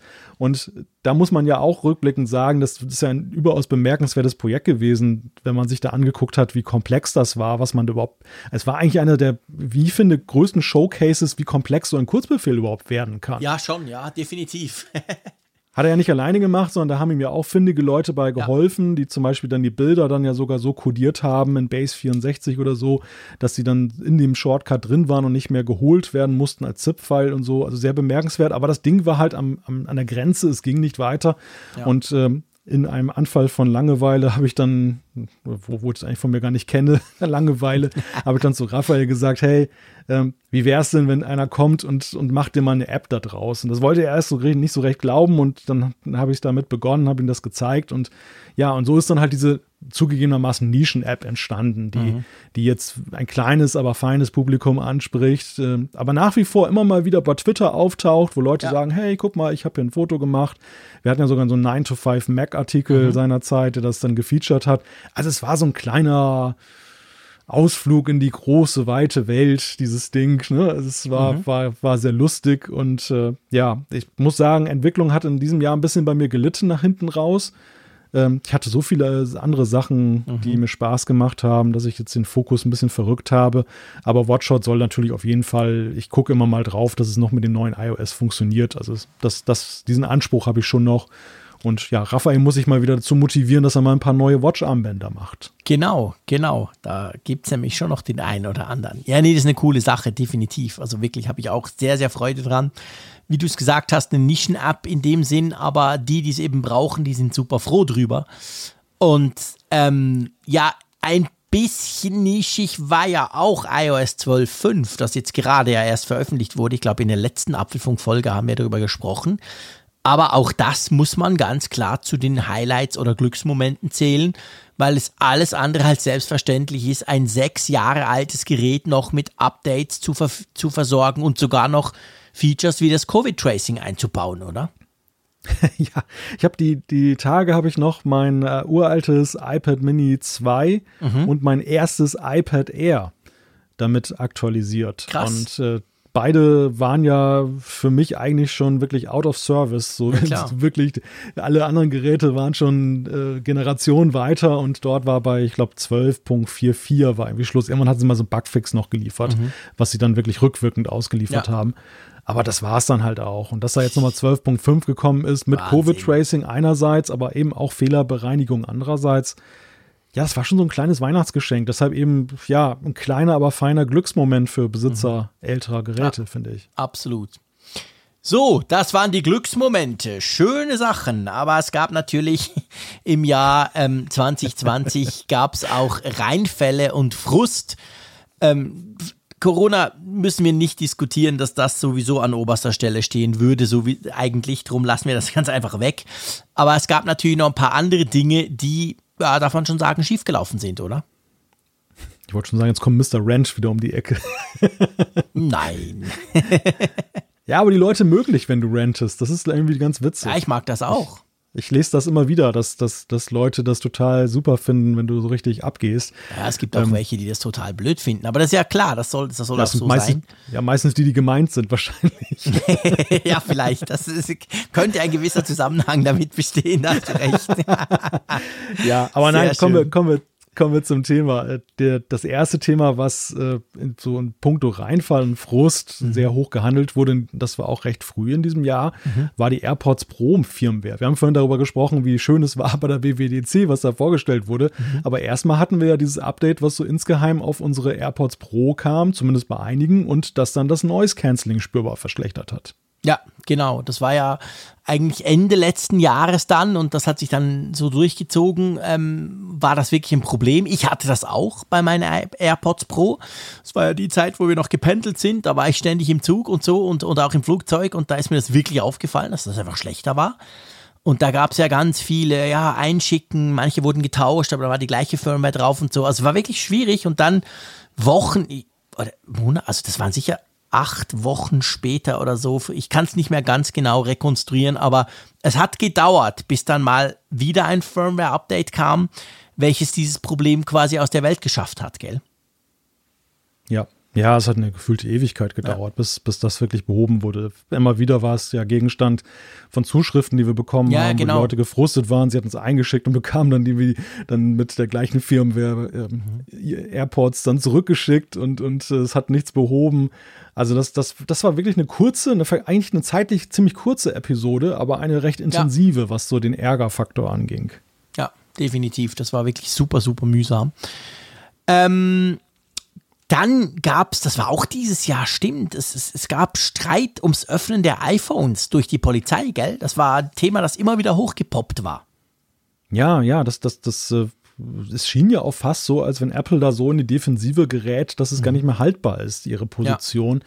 Ich weiß gar nicht, war das irgendwie so, das war das so irgendwie so eine eine Terrorgeschichte, ja, die da, glaube ich, genau. ausschlaggebend Florida war. irgendwas oder so ja. war das, glaube ich. Also wir haben wir haben ja dieses Begehren, haben wir immer wieder ja gesehen, dass, ja. dass amerikanische Sicherheitsbehörden dann äh, um die Ecke kamen und sagten, hey, Apple macht mal das iPhone auf, dann öffentlichkeitswirksam und Apple sagt dann natürlich immer, nein, das können wir auch gar nicht und wollen wir nicht und ähm, eine Backdoor bauen wir auch nicht für euch ein und es war wie, dieses Jahr wieder soweit, nur dieses Jahr fand ich, war die Debatte so weit gediehen, dass Apple schon arg in, die, in die, Defensive, in die Defensive gerückt schien, mhm. aber sie haben es wieder irgendwie hingekriegt. Ja, es kam da sowas mit 10, da war das plötzlich nicht mehr so ein Thema. und äh, ist, also ja, muss man ganz klar sagen. Also es war natürlich ja, dann völlig ja. überlagernd und dann gab es andere Themen und sie haben es tatsächlich irgendwie hingekriegt. Aber es sah tatsächlich, vor allem in der amerikanischen, die Öffentlichkeit war so ein bisschen schwankend zumindest die amerikanische, und halt die Politik vor allem. Und das war ja gefährlich, weil man da so ein bisschen befürchten musste, dass es da irgendwelche Gesetze gibt ist ja eigentlich ein Thema, das man natürlich wunderbar auch ganz groß spannen könnte. Ich erinnere nur an diese ganzen Anti-Verschlüsselungsgeschichten, die da im EU-Parlament im Moment laufen, mhm. wo mir gleich schlecht wird und es durchaus Grund gebe zu ranten. Also das ist natürlich ein generelles Thema, das immer wieder so kommt und das halt, ich sage mal, gärt auf kleiner, manchmal auf größerer Flamme, aber das potenziell recht gefährlich ist. Das ist nach wie vor so. Ja, die Gefahr, die ich sehe, ist, dass da eine Vermengung stattfindet mit den Tendenzen, die wir ja sehen, dass man den, den Big Tech-Konzern sowieso gern ankragen ja, möchte, genau. weil man ihnen, ihnen eben Machtmissbrauch vorwirft. Ja, auch teilweise zu Recht. Ich meine, ja, die absolut. Debatte, die, die, die grundsätzliche Debatte ist ja nicht verkehrt, nur ja. gerade das Thema Datenschutz damit reinzuwerfen, ist natürlich in hohem Maße Interessens ja, verfolgt den Interessen dann der Sicherheitsbehörden und der Politik. Das ist eigentlich nicht das Problem des Consumers, sondern der Datenschutz ist ja eigentlich eher zu seinem Vorteil. Und ähm, ja, meine Befürchtung in die Zukunft gerichtet ist, weil Big Tech immer mehr so ein bisschen in die Enge gerät. Ich glaube, die Debatte wird wiederkommen. Ja, es braucht nur ein, es braucht einen Trigger, es braucht einen Auslöser, ein, ein Ereignis, das wieder die, diese Begehrlichkeit, die Rechtfertigung bringt. Und man, man, ich würde nicht meine Hand dafür ins Feuer legen, dass es jedes Mal gut ausgehen könnte, nee, weil gerade nee. Big Tech, ähm, ja. wir sehen ja diese Facebook-Zersplitterungsgeschichte jetzt in den USA, dieses Ansinnen, diese Klage der Bundesstaaten. Mhm. Und Apple war ja nun auch vorgeladen in ja, diesem Jahr bei so, also Anhörungen. Die Gefahr bei durchaus berechtigten Anliegen, eben Facebook, Google etc., also da, da wurde ja auch wirklich viel Mist gebaut und da müsste man denen ja definitiv genauer auf die Finger gucken, aber dass in dem Fahrwasser dann gleich wieder so ein allgemeines, ähm, oh ja, das stört mich auch noch, komm, das mache ich auch noch gleich, das ist wirklich eine Gefahr, weil das würde uns dann Konsumentinnen und Konsumenten dann definitiv eben wieder schaden. Muss man, muss man wachsam bleiben, das wird nicht der letzte Streit gewesen sein. Ja, und ich glaube auch, dass ähm, Verbraucher oder Verbraucherschutzorganisationen gut beraten sind, da eben nicht mit den Wölfen zu heulen, sondern ja. da wirklich Partei zu ergreifen, auch für ja. solche Positionen wie Apple sie vertritt. Denn Definitiv. alles andere, wir, wir wissen aus äh, vergleichbaren Fällen, wie leicht so eine Backdoor, eine Möglichkeit zu entschlüsseln, dann doch eben dann, dann fälschlich genutzt wird. Mhm. So, so, sinnvoll einem das im Einzelfall auch dann manchmal erscheinen mag, dass man sagt, natürlich muss doch eigentlich jetzt das aufgeklärt werden, das Verbrechen. Das kann doch nicht sein, dass wenn irgendjemand den Schlüssel hat oder die Möglichkeit, dass es nicht gemacht wird. Ja, aber wenn man über den Einzelfall hinausblickt, dann ist das Schadenspotenzial auf lange Sicht dann doch wesentlich größer. Ja, absolut. Gut, dann ein weiterer Reinfall, ein Frust, muss man ganz klar sagen, war natürlich, dass wir unser Apfelfunk-Event, das einfach Apfelfunk, so war das Motto des Events, dass das nie stattfinden konnte, obwohl wir doch schon einiges am Organisieren waren und uns vor allem schon riesig drauf gefreut hatten, oder? Ja, es hat wirklich geschmerzt. Das, das hat wirklich geschmerzt. Und witzigerweise, oder was heißt witzigerweise, aber kurioserweise erst so im weiteren Jahresverlauf, so ich stand natürlich noch so unter dem Eindruck unserer Begegnung in Bern und mhm. das letzte Event war ja auch erst ein halbes Jahr her, Anfang des Jahres, als wir mit der Planung angefangen haben und im März haben wir ja in Bern dann ja auch gemeinsam beschlossen, die Unsicherheiten sind zu ja. groß. Wir wussten nicht, dass es gar nicht möglich ist zu dem nee. Zeitpunkt. Es war eine Prognose, die uns auch, die wir uns auch nicht leicht gemacht haben. Wir haben es damals nee. ja auch gerechtfertigt in dem Apfelfunk. Aber es war, es war die einzig richtige Entscheidung am Ende, aber keine einfache, keine, keine, die uns gut gefiel. Und ähm, ja, ja, vor allem, wir haben das, wir waren relativ früh, also im Vergleich dann, was alles abgesagt wurde später. Wir ja, waren ja vor, ja. De, vor dem März-Event. Das war ja, glaube ich, Folge 208, also drei oder zwei oder drei Wochen bevor du dann bei uns warst. Aber da hatten wir schon gesagt, ja, irgendwie, hm, wir haben beide kein gutes Gefühl, wir wissen nicht so recht und dann hm, wir wollen auch niemanden, dass der schon irgendwie Hotel bucht oder irgendwie seine Ferien umorganisiert und dann kommen wir dann um die Ecke und machen es doch nicht. Darum haben wir so früh wie möglich, bevor überhaupt irgendjemand schon angefangen hat, da groß zu planen, haben wir das abgesagt und ja, wir waren schon nicht sicher, ob wir jetzt da nicht vielleicht sogar überreagieren, weil wir beides Angsthasen waren oder so. Und natürlich, innerhalb weniger Wochen hat sich dann rausgestellt, es wäre sowieso kein Thema gewesen, aber äh, am Schluss hat unser Bauchgefühl uns eben dann äh, recht gegeben eigentlich. Aber da, als wir das entschieden haben, hat es schon extrem geschmerzt. Ja, ja, definitiv. Und wir hatten ja auch schon Vorbereitungen. Wir hatten ein kleines Technikteam genau. an der Seite, ähm, den rührigen Alex, der mhm. uns schon super dann ein Konzept geschrieben hatte, auch wie wir es realisieren können und alles. Genau, das war großartig. Also das, das tat mir auch für ihn leid, weil er ja, auch aus der Veranstaltungsbranche kommt und ja zu den Hauptleidtragenden in diesem Jahr eben auch gehört von, von, von all dem, was eben nicht stattgefunden hat. Mhm.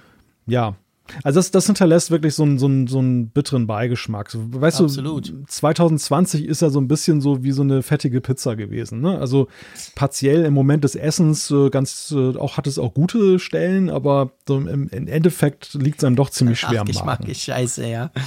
Ja, definitiv. Das, das, das passt, äh, das passt schon drauf. Aber ich meine, das heißt ja nicht, dass wir nie mehr ein Apfelfunk-Event machen wollen. Definitiv. Ja, wir, wir hätten ja auch dieses Event eben machen wollen.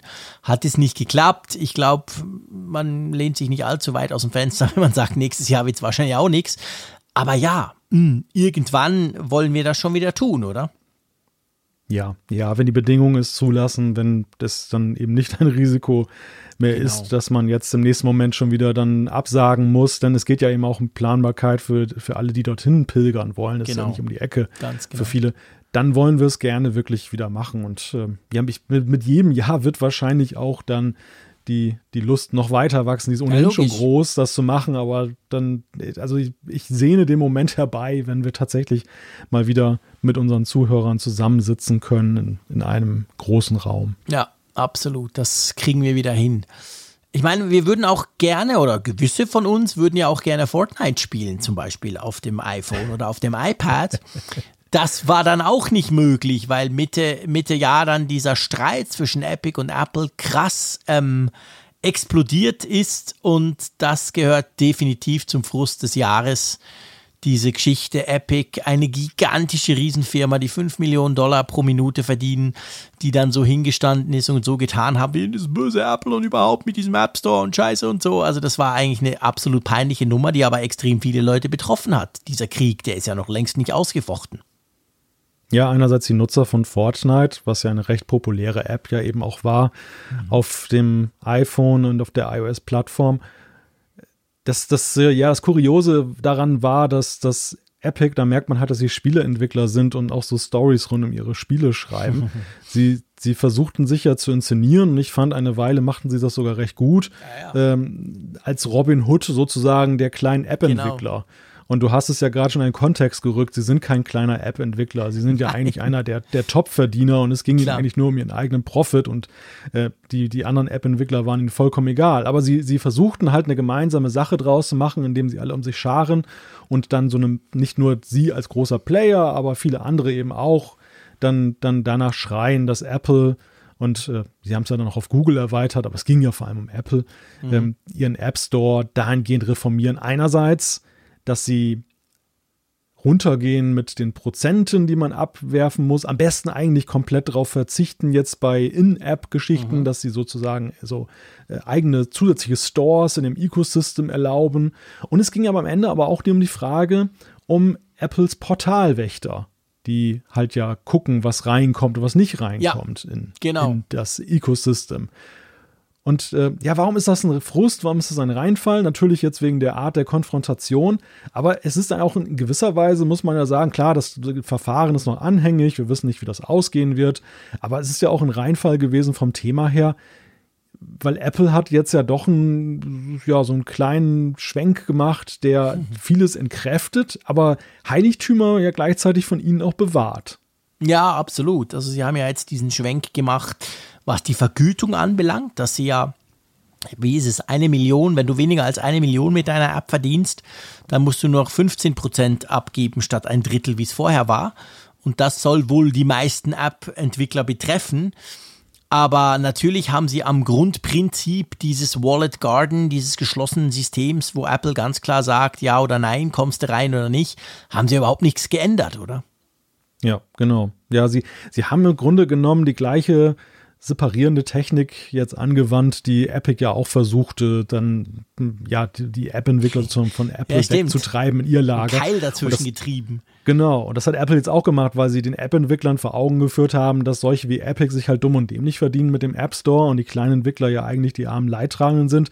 Also das Robin Hood-Prinzip hat Apple jetzt umgekehrt. Sie sind jetzt diejenigen, die die armen kleinen Entwickler Stimmt. befreien von 15% zu viel Provision. Ja. Und das böse Epic will ja nur dafür sorgen, dass alles kaputt gemacht wird, dieser, Gar dieser Garten Eden, dieses Paradies. Ja, ja, genau. Das ist ganz genau der Punkt. Also, das war eine aufpassen mit Äpfeln in Paradiesen. Ja, ja, da muss man aufpassen. Da hast du absolut recht. Da muss man wirklich. Weißt du, was übrigens lustig ist? Völlig vom Thema vorbei, aber du hast vorhin vor Stunden gefühlt, hast du mal von Feuerwerk gesprochen, das bei euch verboten ist, gell?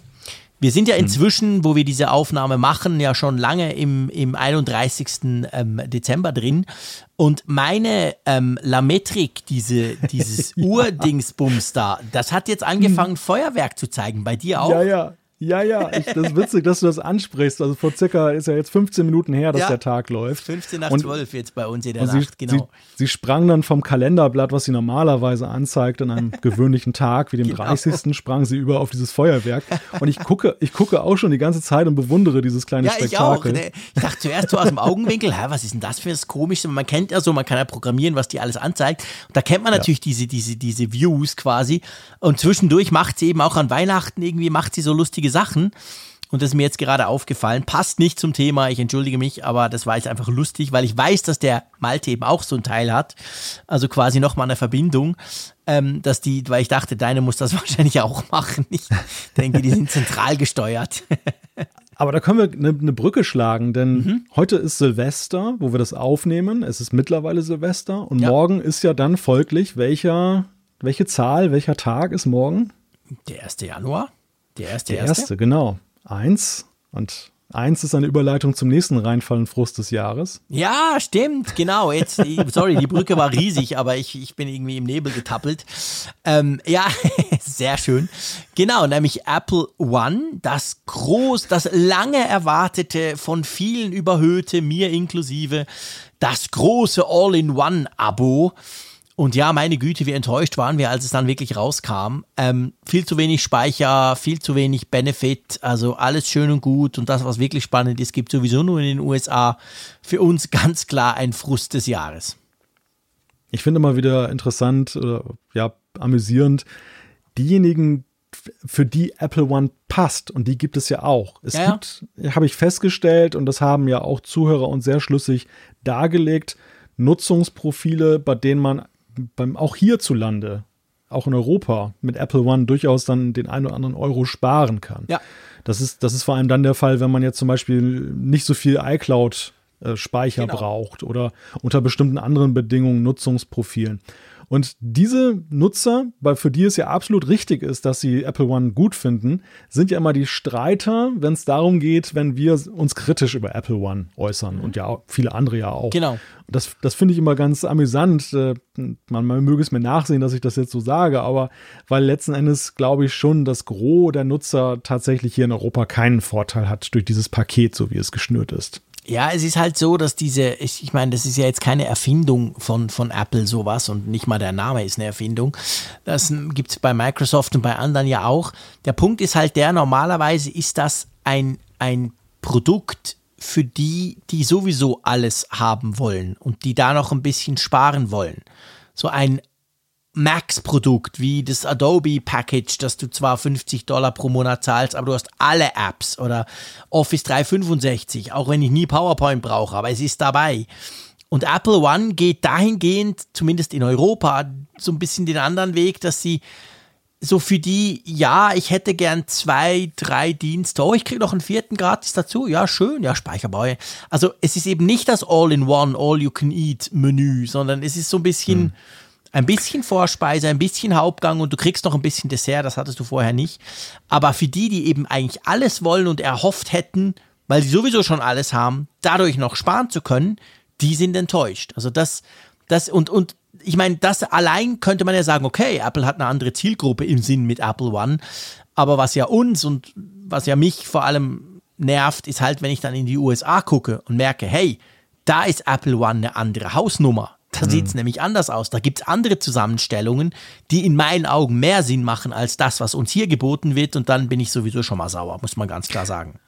Ja, ja, das Beispiel USA ist das, das eine und der, der Name ist das andere, denn One signalisiert ja tatsächlich Flatrate. Das ja, genau. signalisiert genau. so die rund, rundum sorglos Flatrate. Du, ähm, du bist sowieso Nutzer von allem, du, du machst auch Max Out bei allem, also du hast immer das genau. Größtmögliche, was zum Beispiel auch den iCloud-Speicher angeht und dann kannst du vielleicht noch 5 Euro sparen am Ende des Monats. Ja. Das ist doch sehr sympathisch. Genau. Sozusagen ein, ein, ein treue Rabatt. Genau, für die, die sowieso die, alles haben und schon viel Geld ausgeben. Gut, genau, die richtig guten Stammkunden von Apple. Und das ist es ja mitnichten so, wie es jetzt momentan gerade speichermäßig ausgestattet ist. Und mich erinnert es eher so, so, weißt du, so ähm, Fastfood-Konzerne wie McDonalds, die machen ja immer mal so Couponaktionen. Da, da bündeln sie dann irgendwie so Gerichte miteinander, die, ähm, ja, wo du halt das Gefühl hast, du kriegst sehr viel für wenig Geld.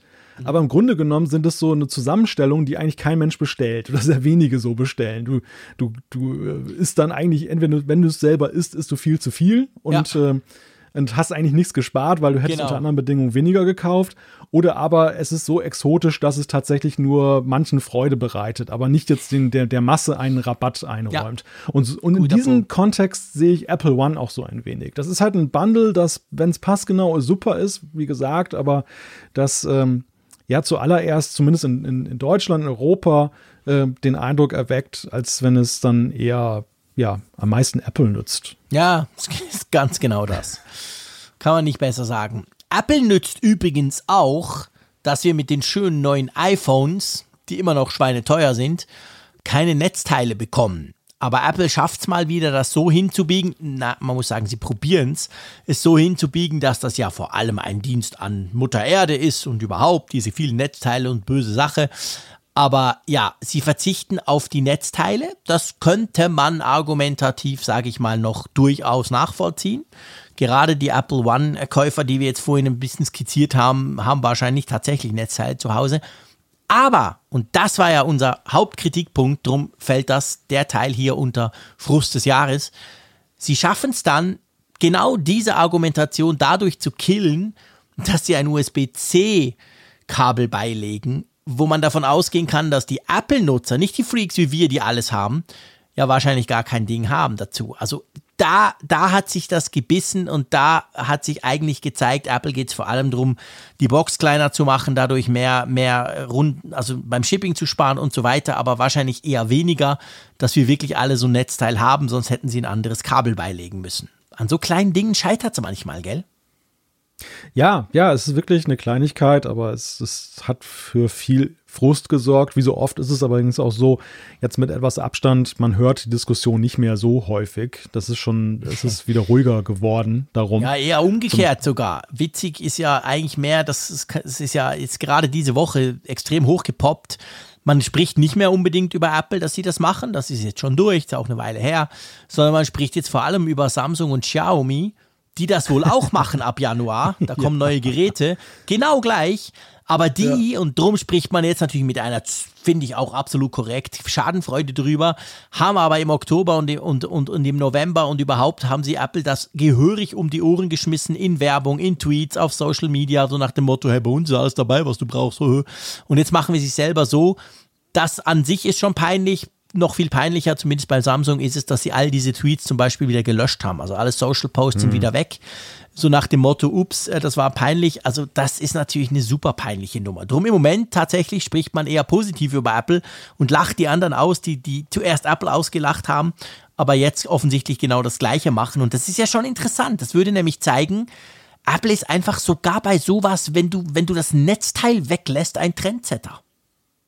Ja, und Apple, und das machen sie nicht selber, das, das erledigen die Konkurrenten für sie, bekommen immer wieder den, den Anstrich des Aufrechten. Also man kann mit ihnen, man ja. kann mit ihrer Meinung nicht konform gehen. Natürlich kann, das war ja damals beim Klinkenstecker auch so, das fanden mhm. auch alle blöd. Und äh, jetzt beim Netzteil finden es auch alle blöd. Auch beim CD-Laufwerk fanden das viele blöd. Mhm. Aber der Punkt ist, sie, sie, sie reden nicht um den heißen Brei, sie machen es einfach. Durch sie ziehen es knallhart durch, sie knicken nicht ein und dann hast du da so blöde Mitbewerber, ich sage jetzt wirklich mal despektierlich ja. blöd, weil die sich dann da so inszenieren als die großen Retter des Klinkensteckers, war ja bei Samsung auch damals schon so, oder des, des äh, Netzteils und wenige Monate später, nein, nicht Jahre, Monate ja, später, ja.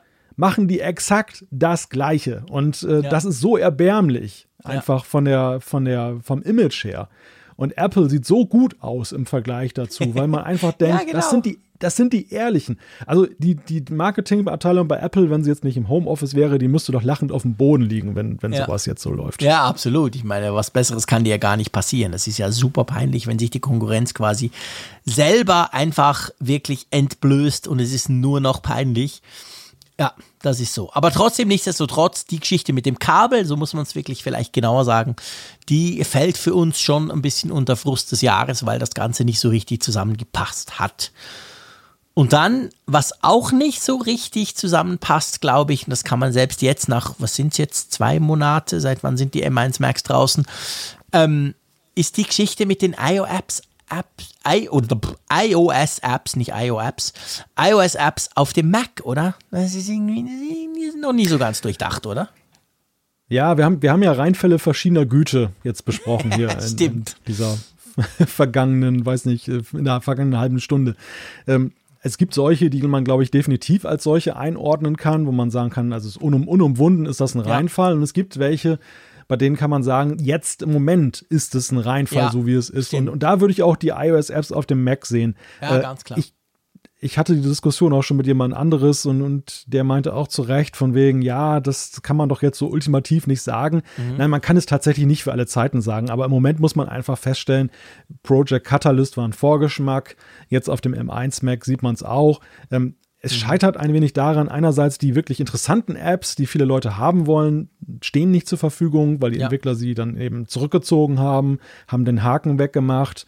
Und das andere ist, dass ähm, ich nach wie vor ein leichtes Fremdkörpergefühl habe bei diesen Apps, wenn du sie auf dem Mac ausführst und sie auch dann umständlich zu finden sind, weil du ja eigentlich nur über die Suche an, zu ihnen mhm. gelangst und dann, also du musst schon wirklich wissen, was du willst. Es ist nicht so, dass es so eine Entdeckenfunktion gibt nach dem Motto, hey, schau mal, was wir coole, coole iPad-Apps auch für den Mac haben, sondern es ist eher so nach dem Motto, ah, ich habe jetzt zum Beispiel Fantastical jetzt auch schon auf dem iPad und bin total begeistert. Mal gucken, ob es das auch für den Mac, ob ich mhm. das auf dem Mac die gleiche App, die ich schon gekauft habe, auch nutzen kann.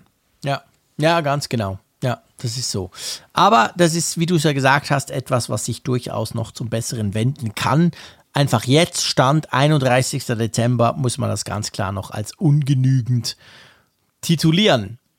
So, wir könnten eigentlich zu einem nächsten Punkt kommen und zwar zu dem Punkt, wo wir so ein bisschen, ja, so ein bisschen die Learnings anschauen. Quasi, was haben wir eigentlich gelernt in dem, oder was ist uns aufgefallen in dem Bereich? Also, was bleibt denn jetzt von 2020? Jetzt haben wir die ganzen Geschichten so ein bisschen durchgegangen und jetzt so ein bisschen mehr nach zu öffnen, oder? Was hast du das Gefühl? Also was, was kann man lernen aus diesen unglaublich vielen Events, aus eigentlich ja wahnsinnig viel Dinge, die da passiert sind in diesem Jahr im Apple-Universum? Ja, die Frage ist ja vor allem, was bleibt und, und wird uns ja auch nächstes Jahr absehbar mhm. wieder beschäftigen.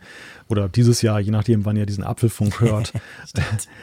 sehr, sehr, früh im Jahr hatten wir, und das ist ja auch äh, fast in Vergessenheit geraten, weil es auch so in diesen, den Schatten des, des großen Wortes mit C geraten ist, mhm. war ja dieser riesige Leak von iOS 14, Stimmt. wo 9 to 5 Mac ja, ja in, in, irgendwie in den Besitz gelangt ist von einem, von einer vergessen. frühen Beta-Version oder Alpha-Version, die noch, mhm. also gar nicht öffentlich zugänglich war und äh, sie ja dann massiv draus berichtet haben. Man muss ja auch rückblickend sagen, einiges, was da drin steckte, war richtig. Also sie ja. haben ja zum Beispiel eben das iPad Pro vorhergesehen, sie haben Fitness Plus sogar vorhergesehen, auch mhm. wenn sie es dann in einem anderen Kontext dann eben genannt haben. Und das iPhone SE war auch da drin. Mhm. Es war also augenscheinlich wirklich äh, eine Pre-Release-Version.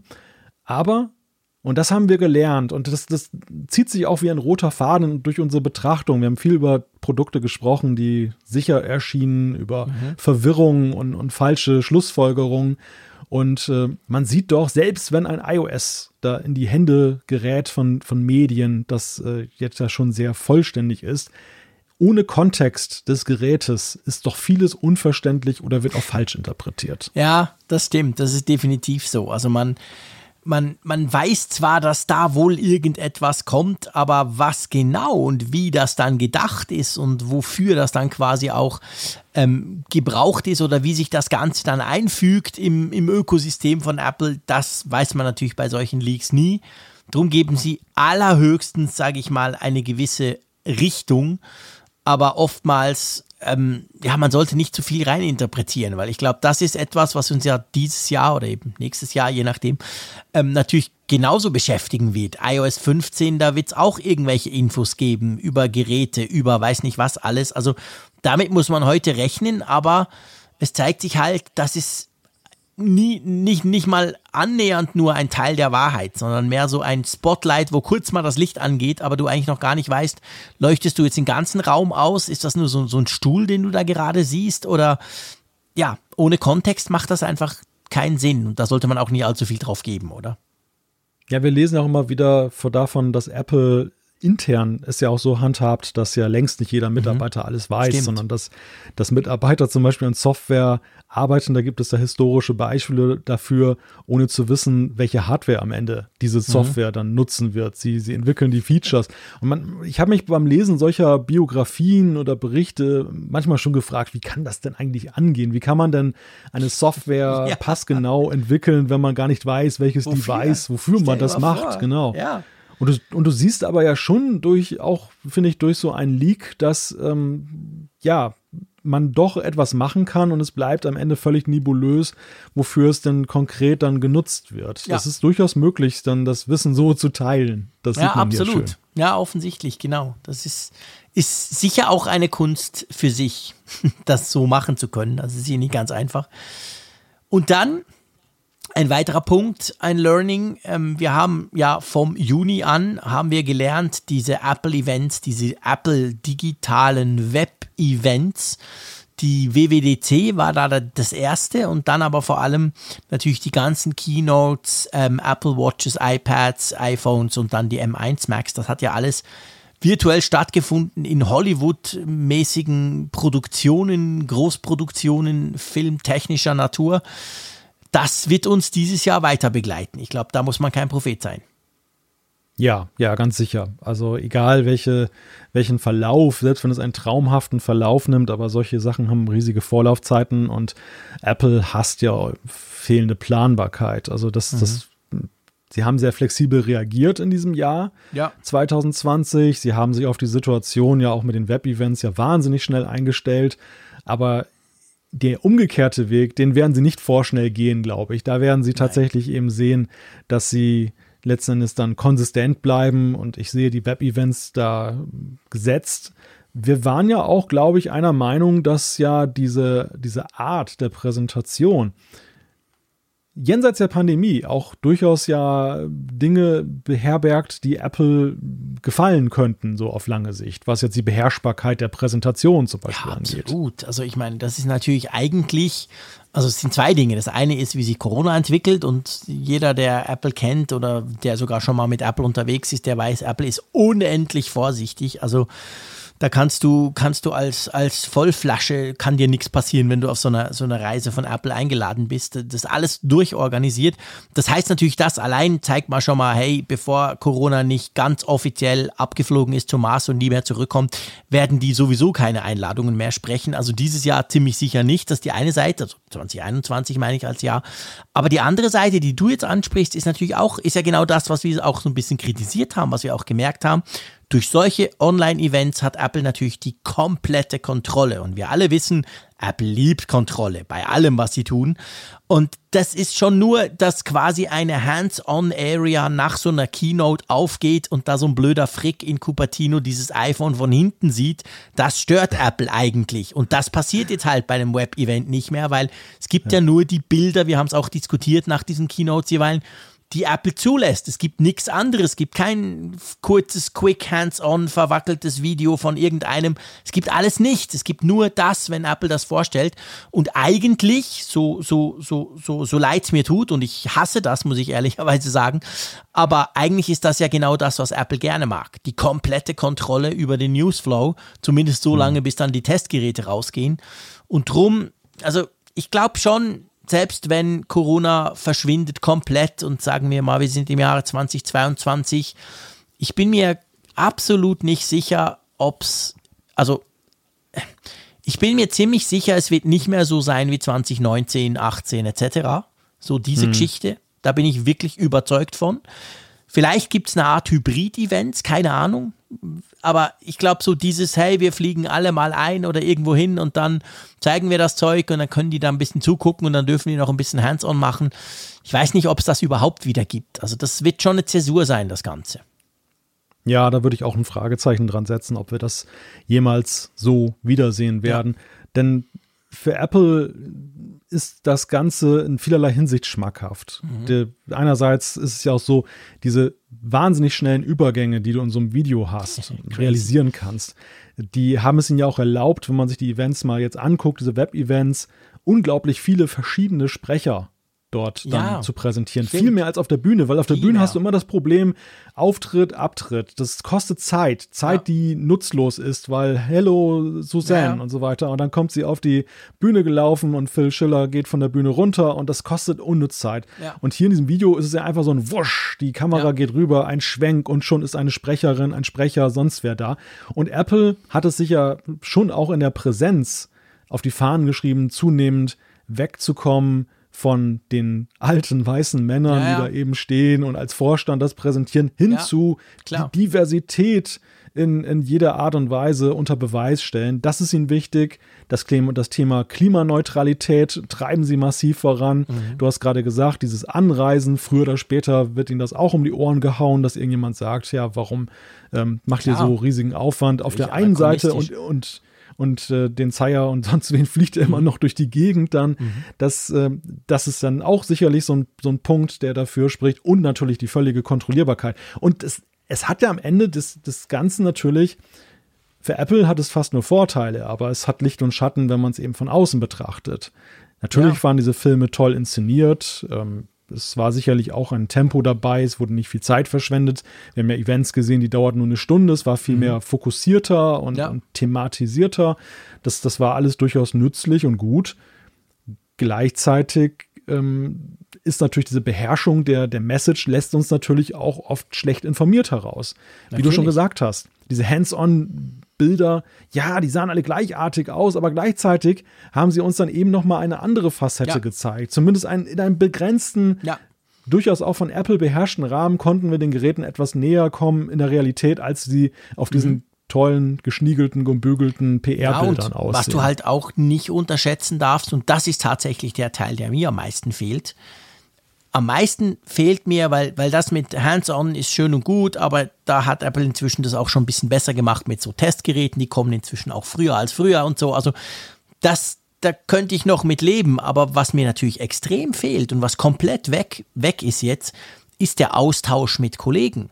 Und zwar mhm. Leuten, die du vielleicht weißt, die triffst du zweimal im Jahr, weil die kommen von einer anderen Ecke der Welt und dann mal so ein bisschen selber zu challengen, hey, das, was ich jetzt da gerade erlebt habe, macht das überhaupt Sinn? War, bin ich der Einzige, der das geil findet? Oder findet der andere das auch super? Oder findet der auch, hey, aber also diese Farbe ist ja super hässlich? Also, das, dieses, das, was du dann an diesen Events immer noch automatisch machst, nicht unbedingt gerade in der Hands-on-Area, da sind alle im Stress, aber danach, du triffst dich noch und so. Dieser Austausch, der ist natürlich komplett weg und dafür, da kann man sagen, okay, das ist ja nicht Apples Problem, kannst du selber eine Chatgruppe aufmachen, aber du weißt ja, wie es ist, das, so funktioniert es halt nicht. Das sind diese hm. zufälligen Begegnungen mit Leuten, die du kennenlernst, die du dann quasi in dem Moment drin einfach damit äh, konfrontierst und dich damit unterhältst. Und das ist etwas, was mir generell in diesem Jahr sowieso, nicht nur bei Apple-Events, extrem gefehlt hat. Das finde ich super ja. schade, dass das nicht mehr passiert. Aber auch das ist aus Sicht von Apple natürlich ein zweischneidiges Schwert. Ja, Auf der einen Seite wollen sie natürlich, du hast vorhin gesagt, sie, sie beherrschen sehr stark, äh, sie, durch, also sie organisieren das komplett durch, dass alles für dich reibungslos läuft und natürlich haben sie immer nur dein Wohlgefühl auch als Gast im, ja, Blick und sie wissen auch, dass wenn du eben Berufskollegen triffst, dass dich das auch wohlfühlen lässt. Deshalb ist es ja durchaus in ihrem Sinne, dass du eben diesen Austausch hast. Gleichzeitig ist es aber natürlich, kann es auch zu ihrem Nachteil reichen, ja, dass eben so eine Gruppendynamik da ist, wenn einer gebracht plötzlich. Genau, ja, einer sagt, hey, das war blöd, weil Punkt Punkt Punkt und dann ja, sagt genau. der andere, ja, stimmt, das ist plausibel und und das bekommt dann auch vor allem in dieser Erstreaktion auf das Event. Und darum geht es ja letztendlich. Ja, ich mhm. gebe dir recht, die ganze Testgeräteversorgung war dieses Jahr viel besser, sie war viel schneller. Ich habe ja auch dann glücklicherweise davon profitieren können. Aber gleichzeitig ist es eben so, es gab immer ein Time, also ein Time Gap, ein, eine zeitliche Verschiebung zwischen dem Event ja. Und dann, bis du dann das erste Mal die ersten Hands-on-Berichte gelesen hast. Und der, dieser, dieses, diese Erstreaktion, dieses, ja. ich, ich war im Hands-on-Bereich und habe mal ein bisschen drauf rumgedrückt. Irgendwie ist es träge, das Gerät, oder irgendwie ja. sowas, was wir immer mal wieder so auch doch ja bei bestimmten Sachen gehört haben und es fühlt sich komisch an und es ist genau. neuartig. Also irgendwie etwas, was nicht jetzt den PR-Materialien von Apple entspricht, sondern eben die eine kleine Meinung ist von jemandem, der dort vor Ort ist. Und das fehlt halt. Sie kontrollieren ja. diese Erstmeldung komplett und dann eine Woche später setzt erst dann so hermetisch separiert dann die allgemeine journalistische Betrachtung, genau. die neutrale an. Genau. Und das Problem ist halt genau das.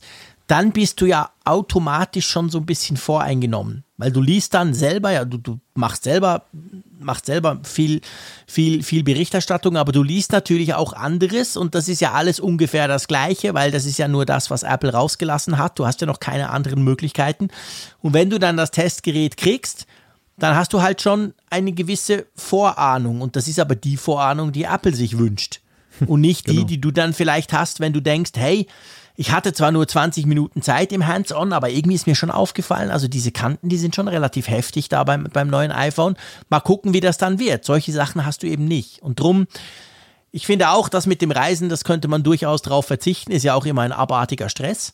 Aber das andere irgendwie wieder hinzukriegen, das wäre eine schöne Aufgabe, aber du hast es sehr schön gesagt, eigentlich sind das alles Dinge, an denen es Apple gar nicht interessiert. Ja, ja, ich beobachte das ja auch schmerzlich, weil mein großer Lebenstraum ist ja auch noch mal irgendwann in Cupertino sein zu dürfen. Ja, genau, zum Beispiel. Ich sehe ihn, ich sehe ihn dahin fliegen. Ja, vielleicht ist niemand mehr dort. Das könnte absolut gut sein, genau. Also auf ja. jeden Fall im 2021 sicher nicht, da lege ich mich fest. Ja. Und sonst werden wir sehen. So. Ja, das war jetzt ein relativ langer Jahresrückblick, aber es war halt auch ein langes Jahr, oder? So gefühlt. Ja, es war ein intensives Jahr trotzdem. Äh, das ist der bessere Wort. Das Jahr ist immer gleich lang, aber du hast recht, es war wirklich intensiv. Ja. Und zwar nicht nur wegen Corona, einfach, also natürlich indirekt auch, aber einfach, was da alles lief und vor allem diese anderen Zeitfaktoren, die dieses Jahr eine Rolle gespielt haben, die dann dazu geführt hat, dass man einen völlig verrückten September, Oktober, November hatte, wo du normalerweise der September, okay, der ist crazy, ja, im Oktober wird noch irgend so ein Mac aus der Tasche gezogen und danach ist das Jahr gelaufen. Dieses Jahr war es komplett anders, das war schon verrückt. Ja, ja, definitiv. Also wir hatten ja tatsächlich mit den Tests auch der Geräte, die wir jetzt im Oktober gesehen haben und so, bis weit in November hinein zu tun. Dann kam noch der Mac oben drauf. Mhm. Also ich kann mich nicht so wirklich erinnern, dass wir Jahre hatten, wo man wirklich so, so völlig unter, ohne Unterbrechung ja. dann eigentlich bis in den Dezember hinein dann ja. mit Apple-Themen intensiv beschäftigt nicht. war, als wenn wir gerade das Apple-Event gehabt hätten. Und das ja, war genau. genau. das Feeling in diesem Jahr. Du, du warst genau. wirklich in so, äh, ich war immer gerade Apple-Event. Ja, genau. Ich will jetzt nicht sagen Dauerstress, weil ich empfinde es gar nicht mal als Stress, sondern ja eher auch als Wohltun. Das war ja auch ganz schön eigentlich, dass du so lange mit Themen gut ver versorgt mhm. warst. Aber es ist schon, es war schon eine sehr ausgedehnte Phase dieses Jahr. kann man das kann so laut sagen. Ja, es war eine ausgedehnte Phase dieses Jahr. das ist so. So, lassen wir das mal sacken und nehmen wir noch das Feedback, äh, Quatsch, eben nicht, das Feedback nicht, sorry. Die Umfrage der Woche, da müssen wir natürlich noch dazu kommen und zwar zur letzt, letztwöchigen Umfrage. Wir haben da natürlich auch eine neue für diese Woche, aber ähm, da ging es ja um die Wünsche des Herr Z aus St. Gallen, oder? ja, er hatte uns eine Umfrage empfohlen, die wir dann auch weitergegeben haben, nämlich der, der, die Frage, was wäre dein größter Wunsch an Apple? Genau. Und dann ähm, haben wir ein paar Sachen vorgegeben. Und da ist es schon interessant, 28,8% sagen Brille. Und ich sage natürlich ganz klar, meine indischen Programmierer-Hacker haben gut gearbeitet. Denkst du, es ist manipuliert? Nein, überhaupt nicht. Im Gegenteil, es ist nur genau natürlich das, was ich auch geklickt habe.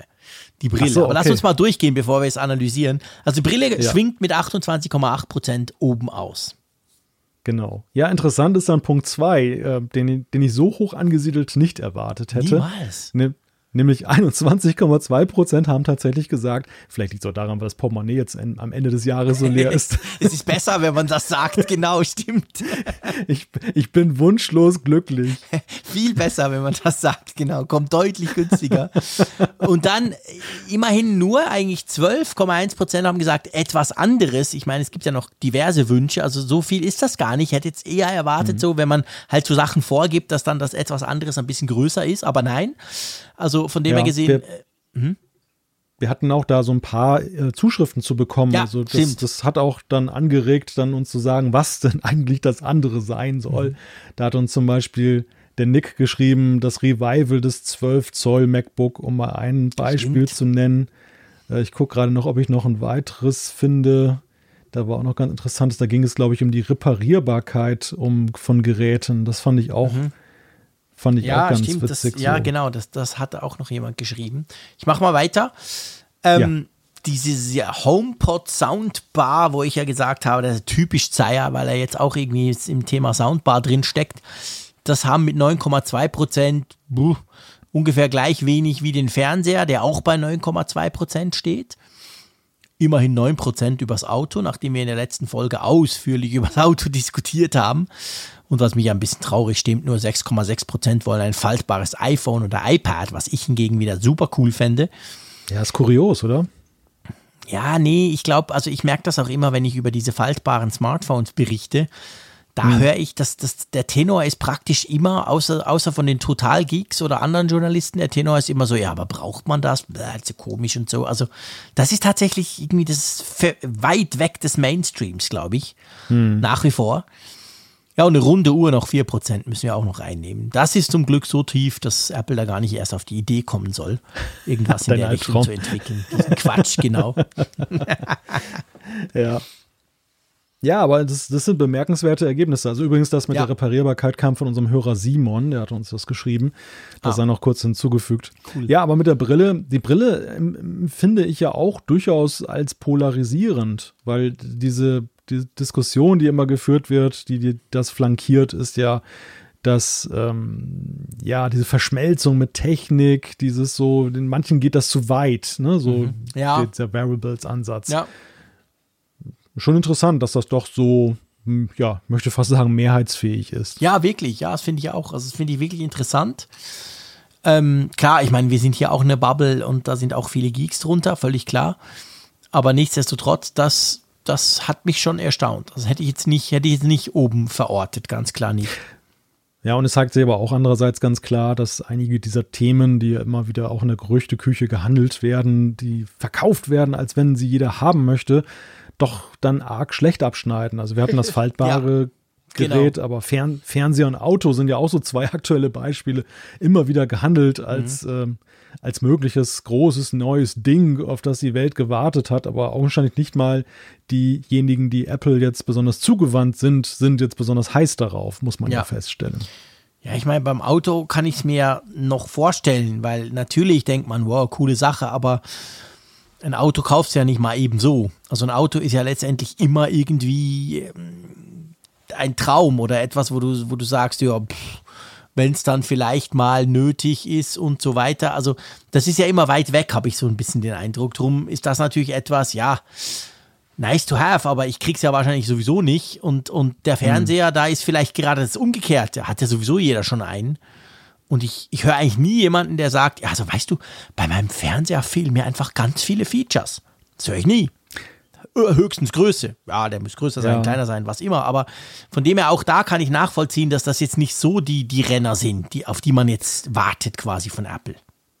Ja, ich glaube aber, wenn ich das Ergebnis betrachte, dass zweierlei auch eine Rolle spielt. Einerseits vielleicht auch der Preis und der, die Tatsache, dass eine Brille wahrscheinlich noch vergleichsweise erschwinglich ist. Mhm. Sie ist ja eher ein Zubehörteil jetzt dann wahrscheinlich für das Ecosystem und nicht eine eigene ja. Gerätekategorie, wie ein Auto es zum Beispiel wäre im Extremfall oder aber auch ein Fernseher wäre ja wahrscheinlich nicht ganz günstig zu bekommen. Ja. Und der andere Punkt ist, die Brille würde sich ja ergänzen zu etwas, was man kennt und wo man ja auch das Defizitgefühl konkret hat. Es ist ja genau der Punkt, dieses, ich muss immer noch einen Bildschirm hochnehmen, zum Beispiel eine Navigation, ja. um eben mir den Pfeil anzeigen zu lassen, in welche Richtung ich gehen soll. Und der Traum ist ja gerade, du hast diese Information, die du sowieso dir ins Gesichtfeld führen willst, die ist in deinem Gesichtsfeld von selbst. Also es ja. ergänzt sich einfach prima. Das können die Leute sich gut vorstellen. Ja, ja, absolut. Definitiv. Das stimmt.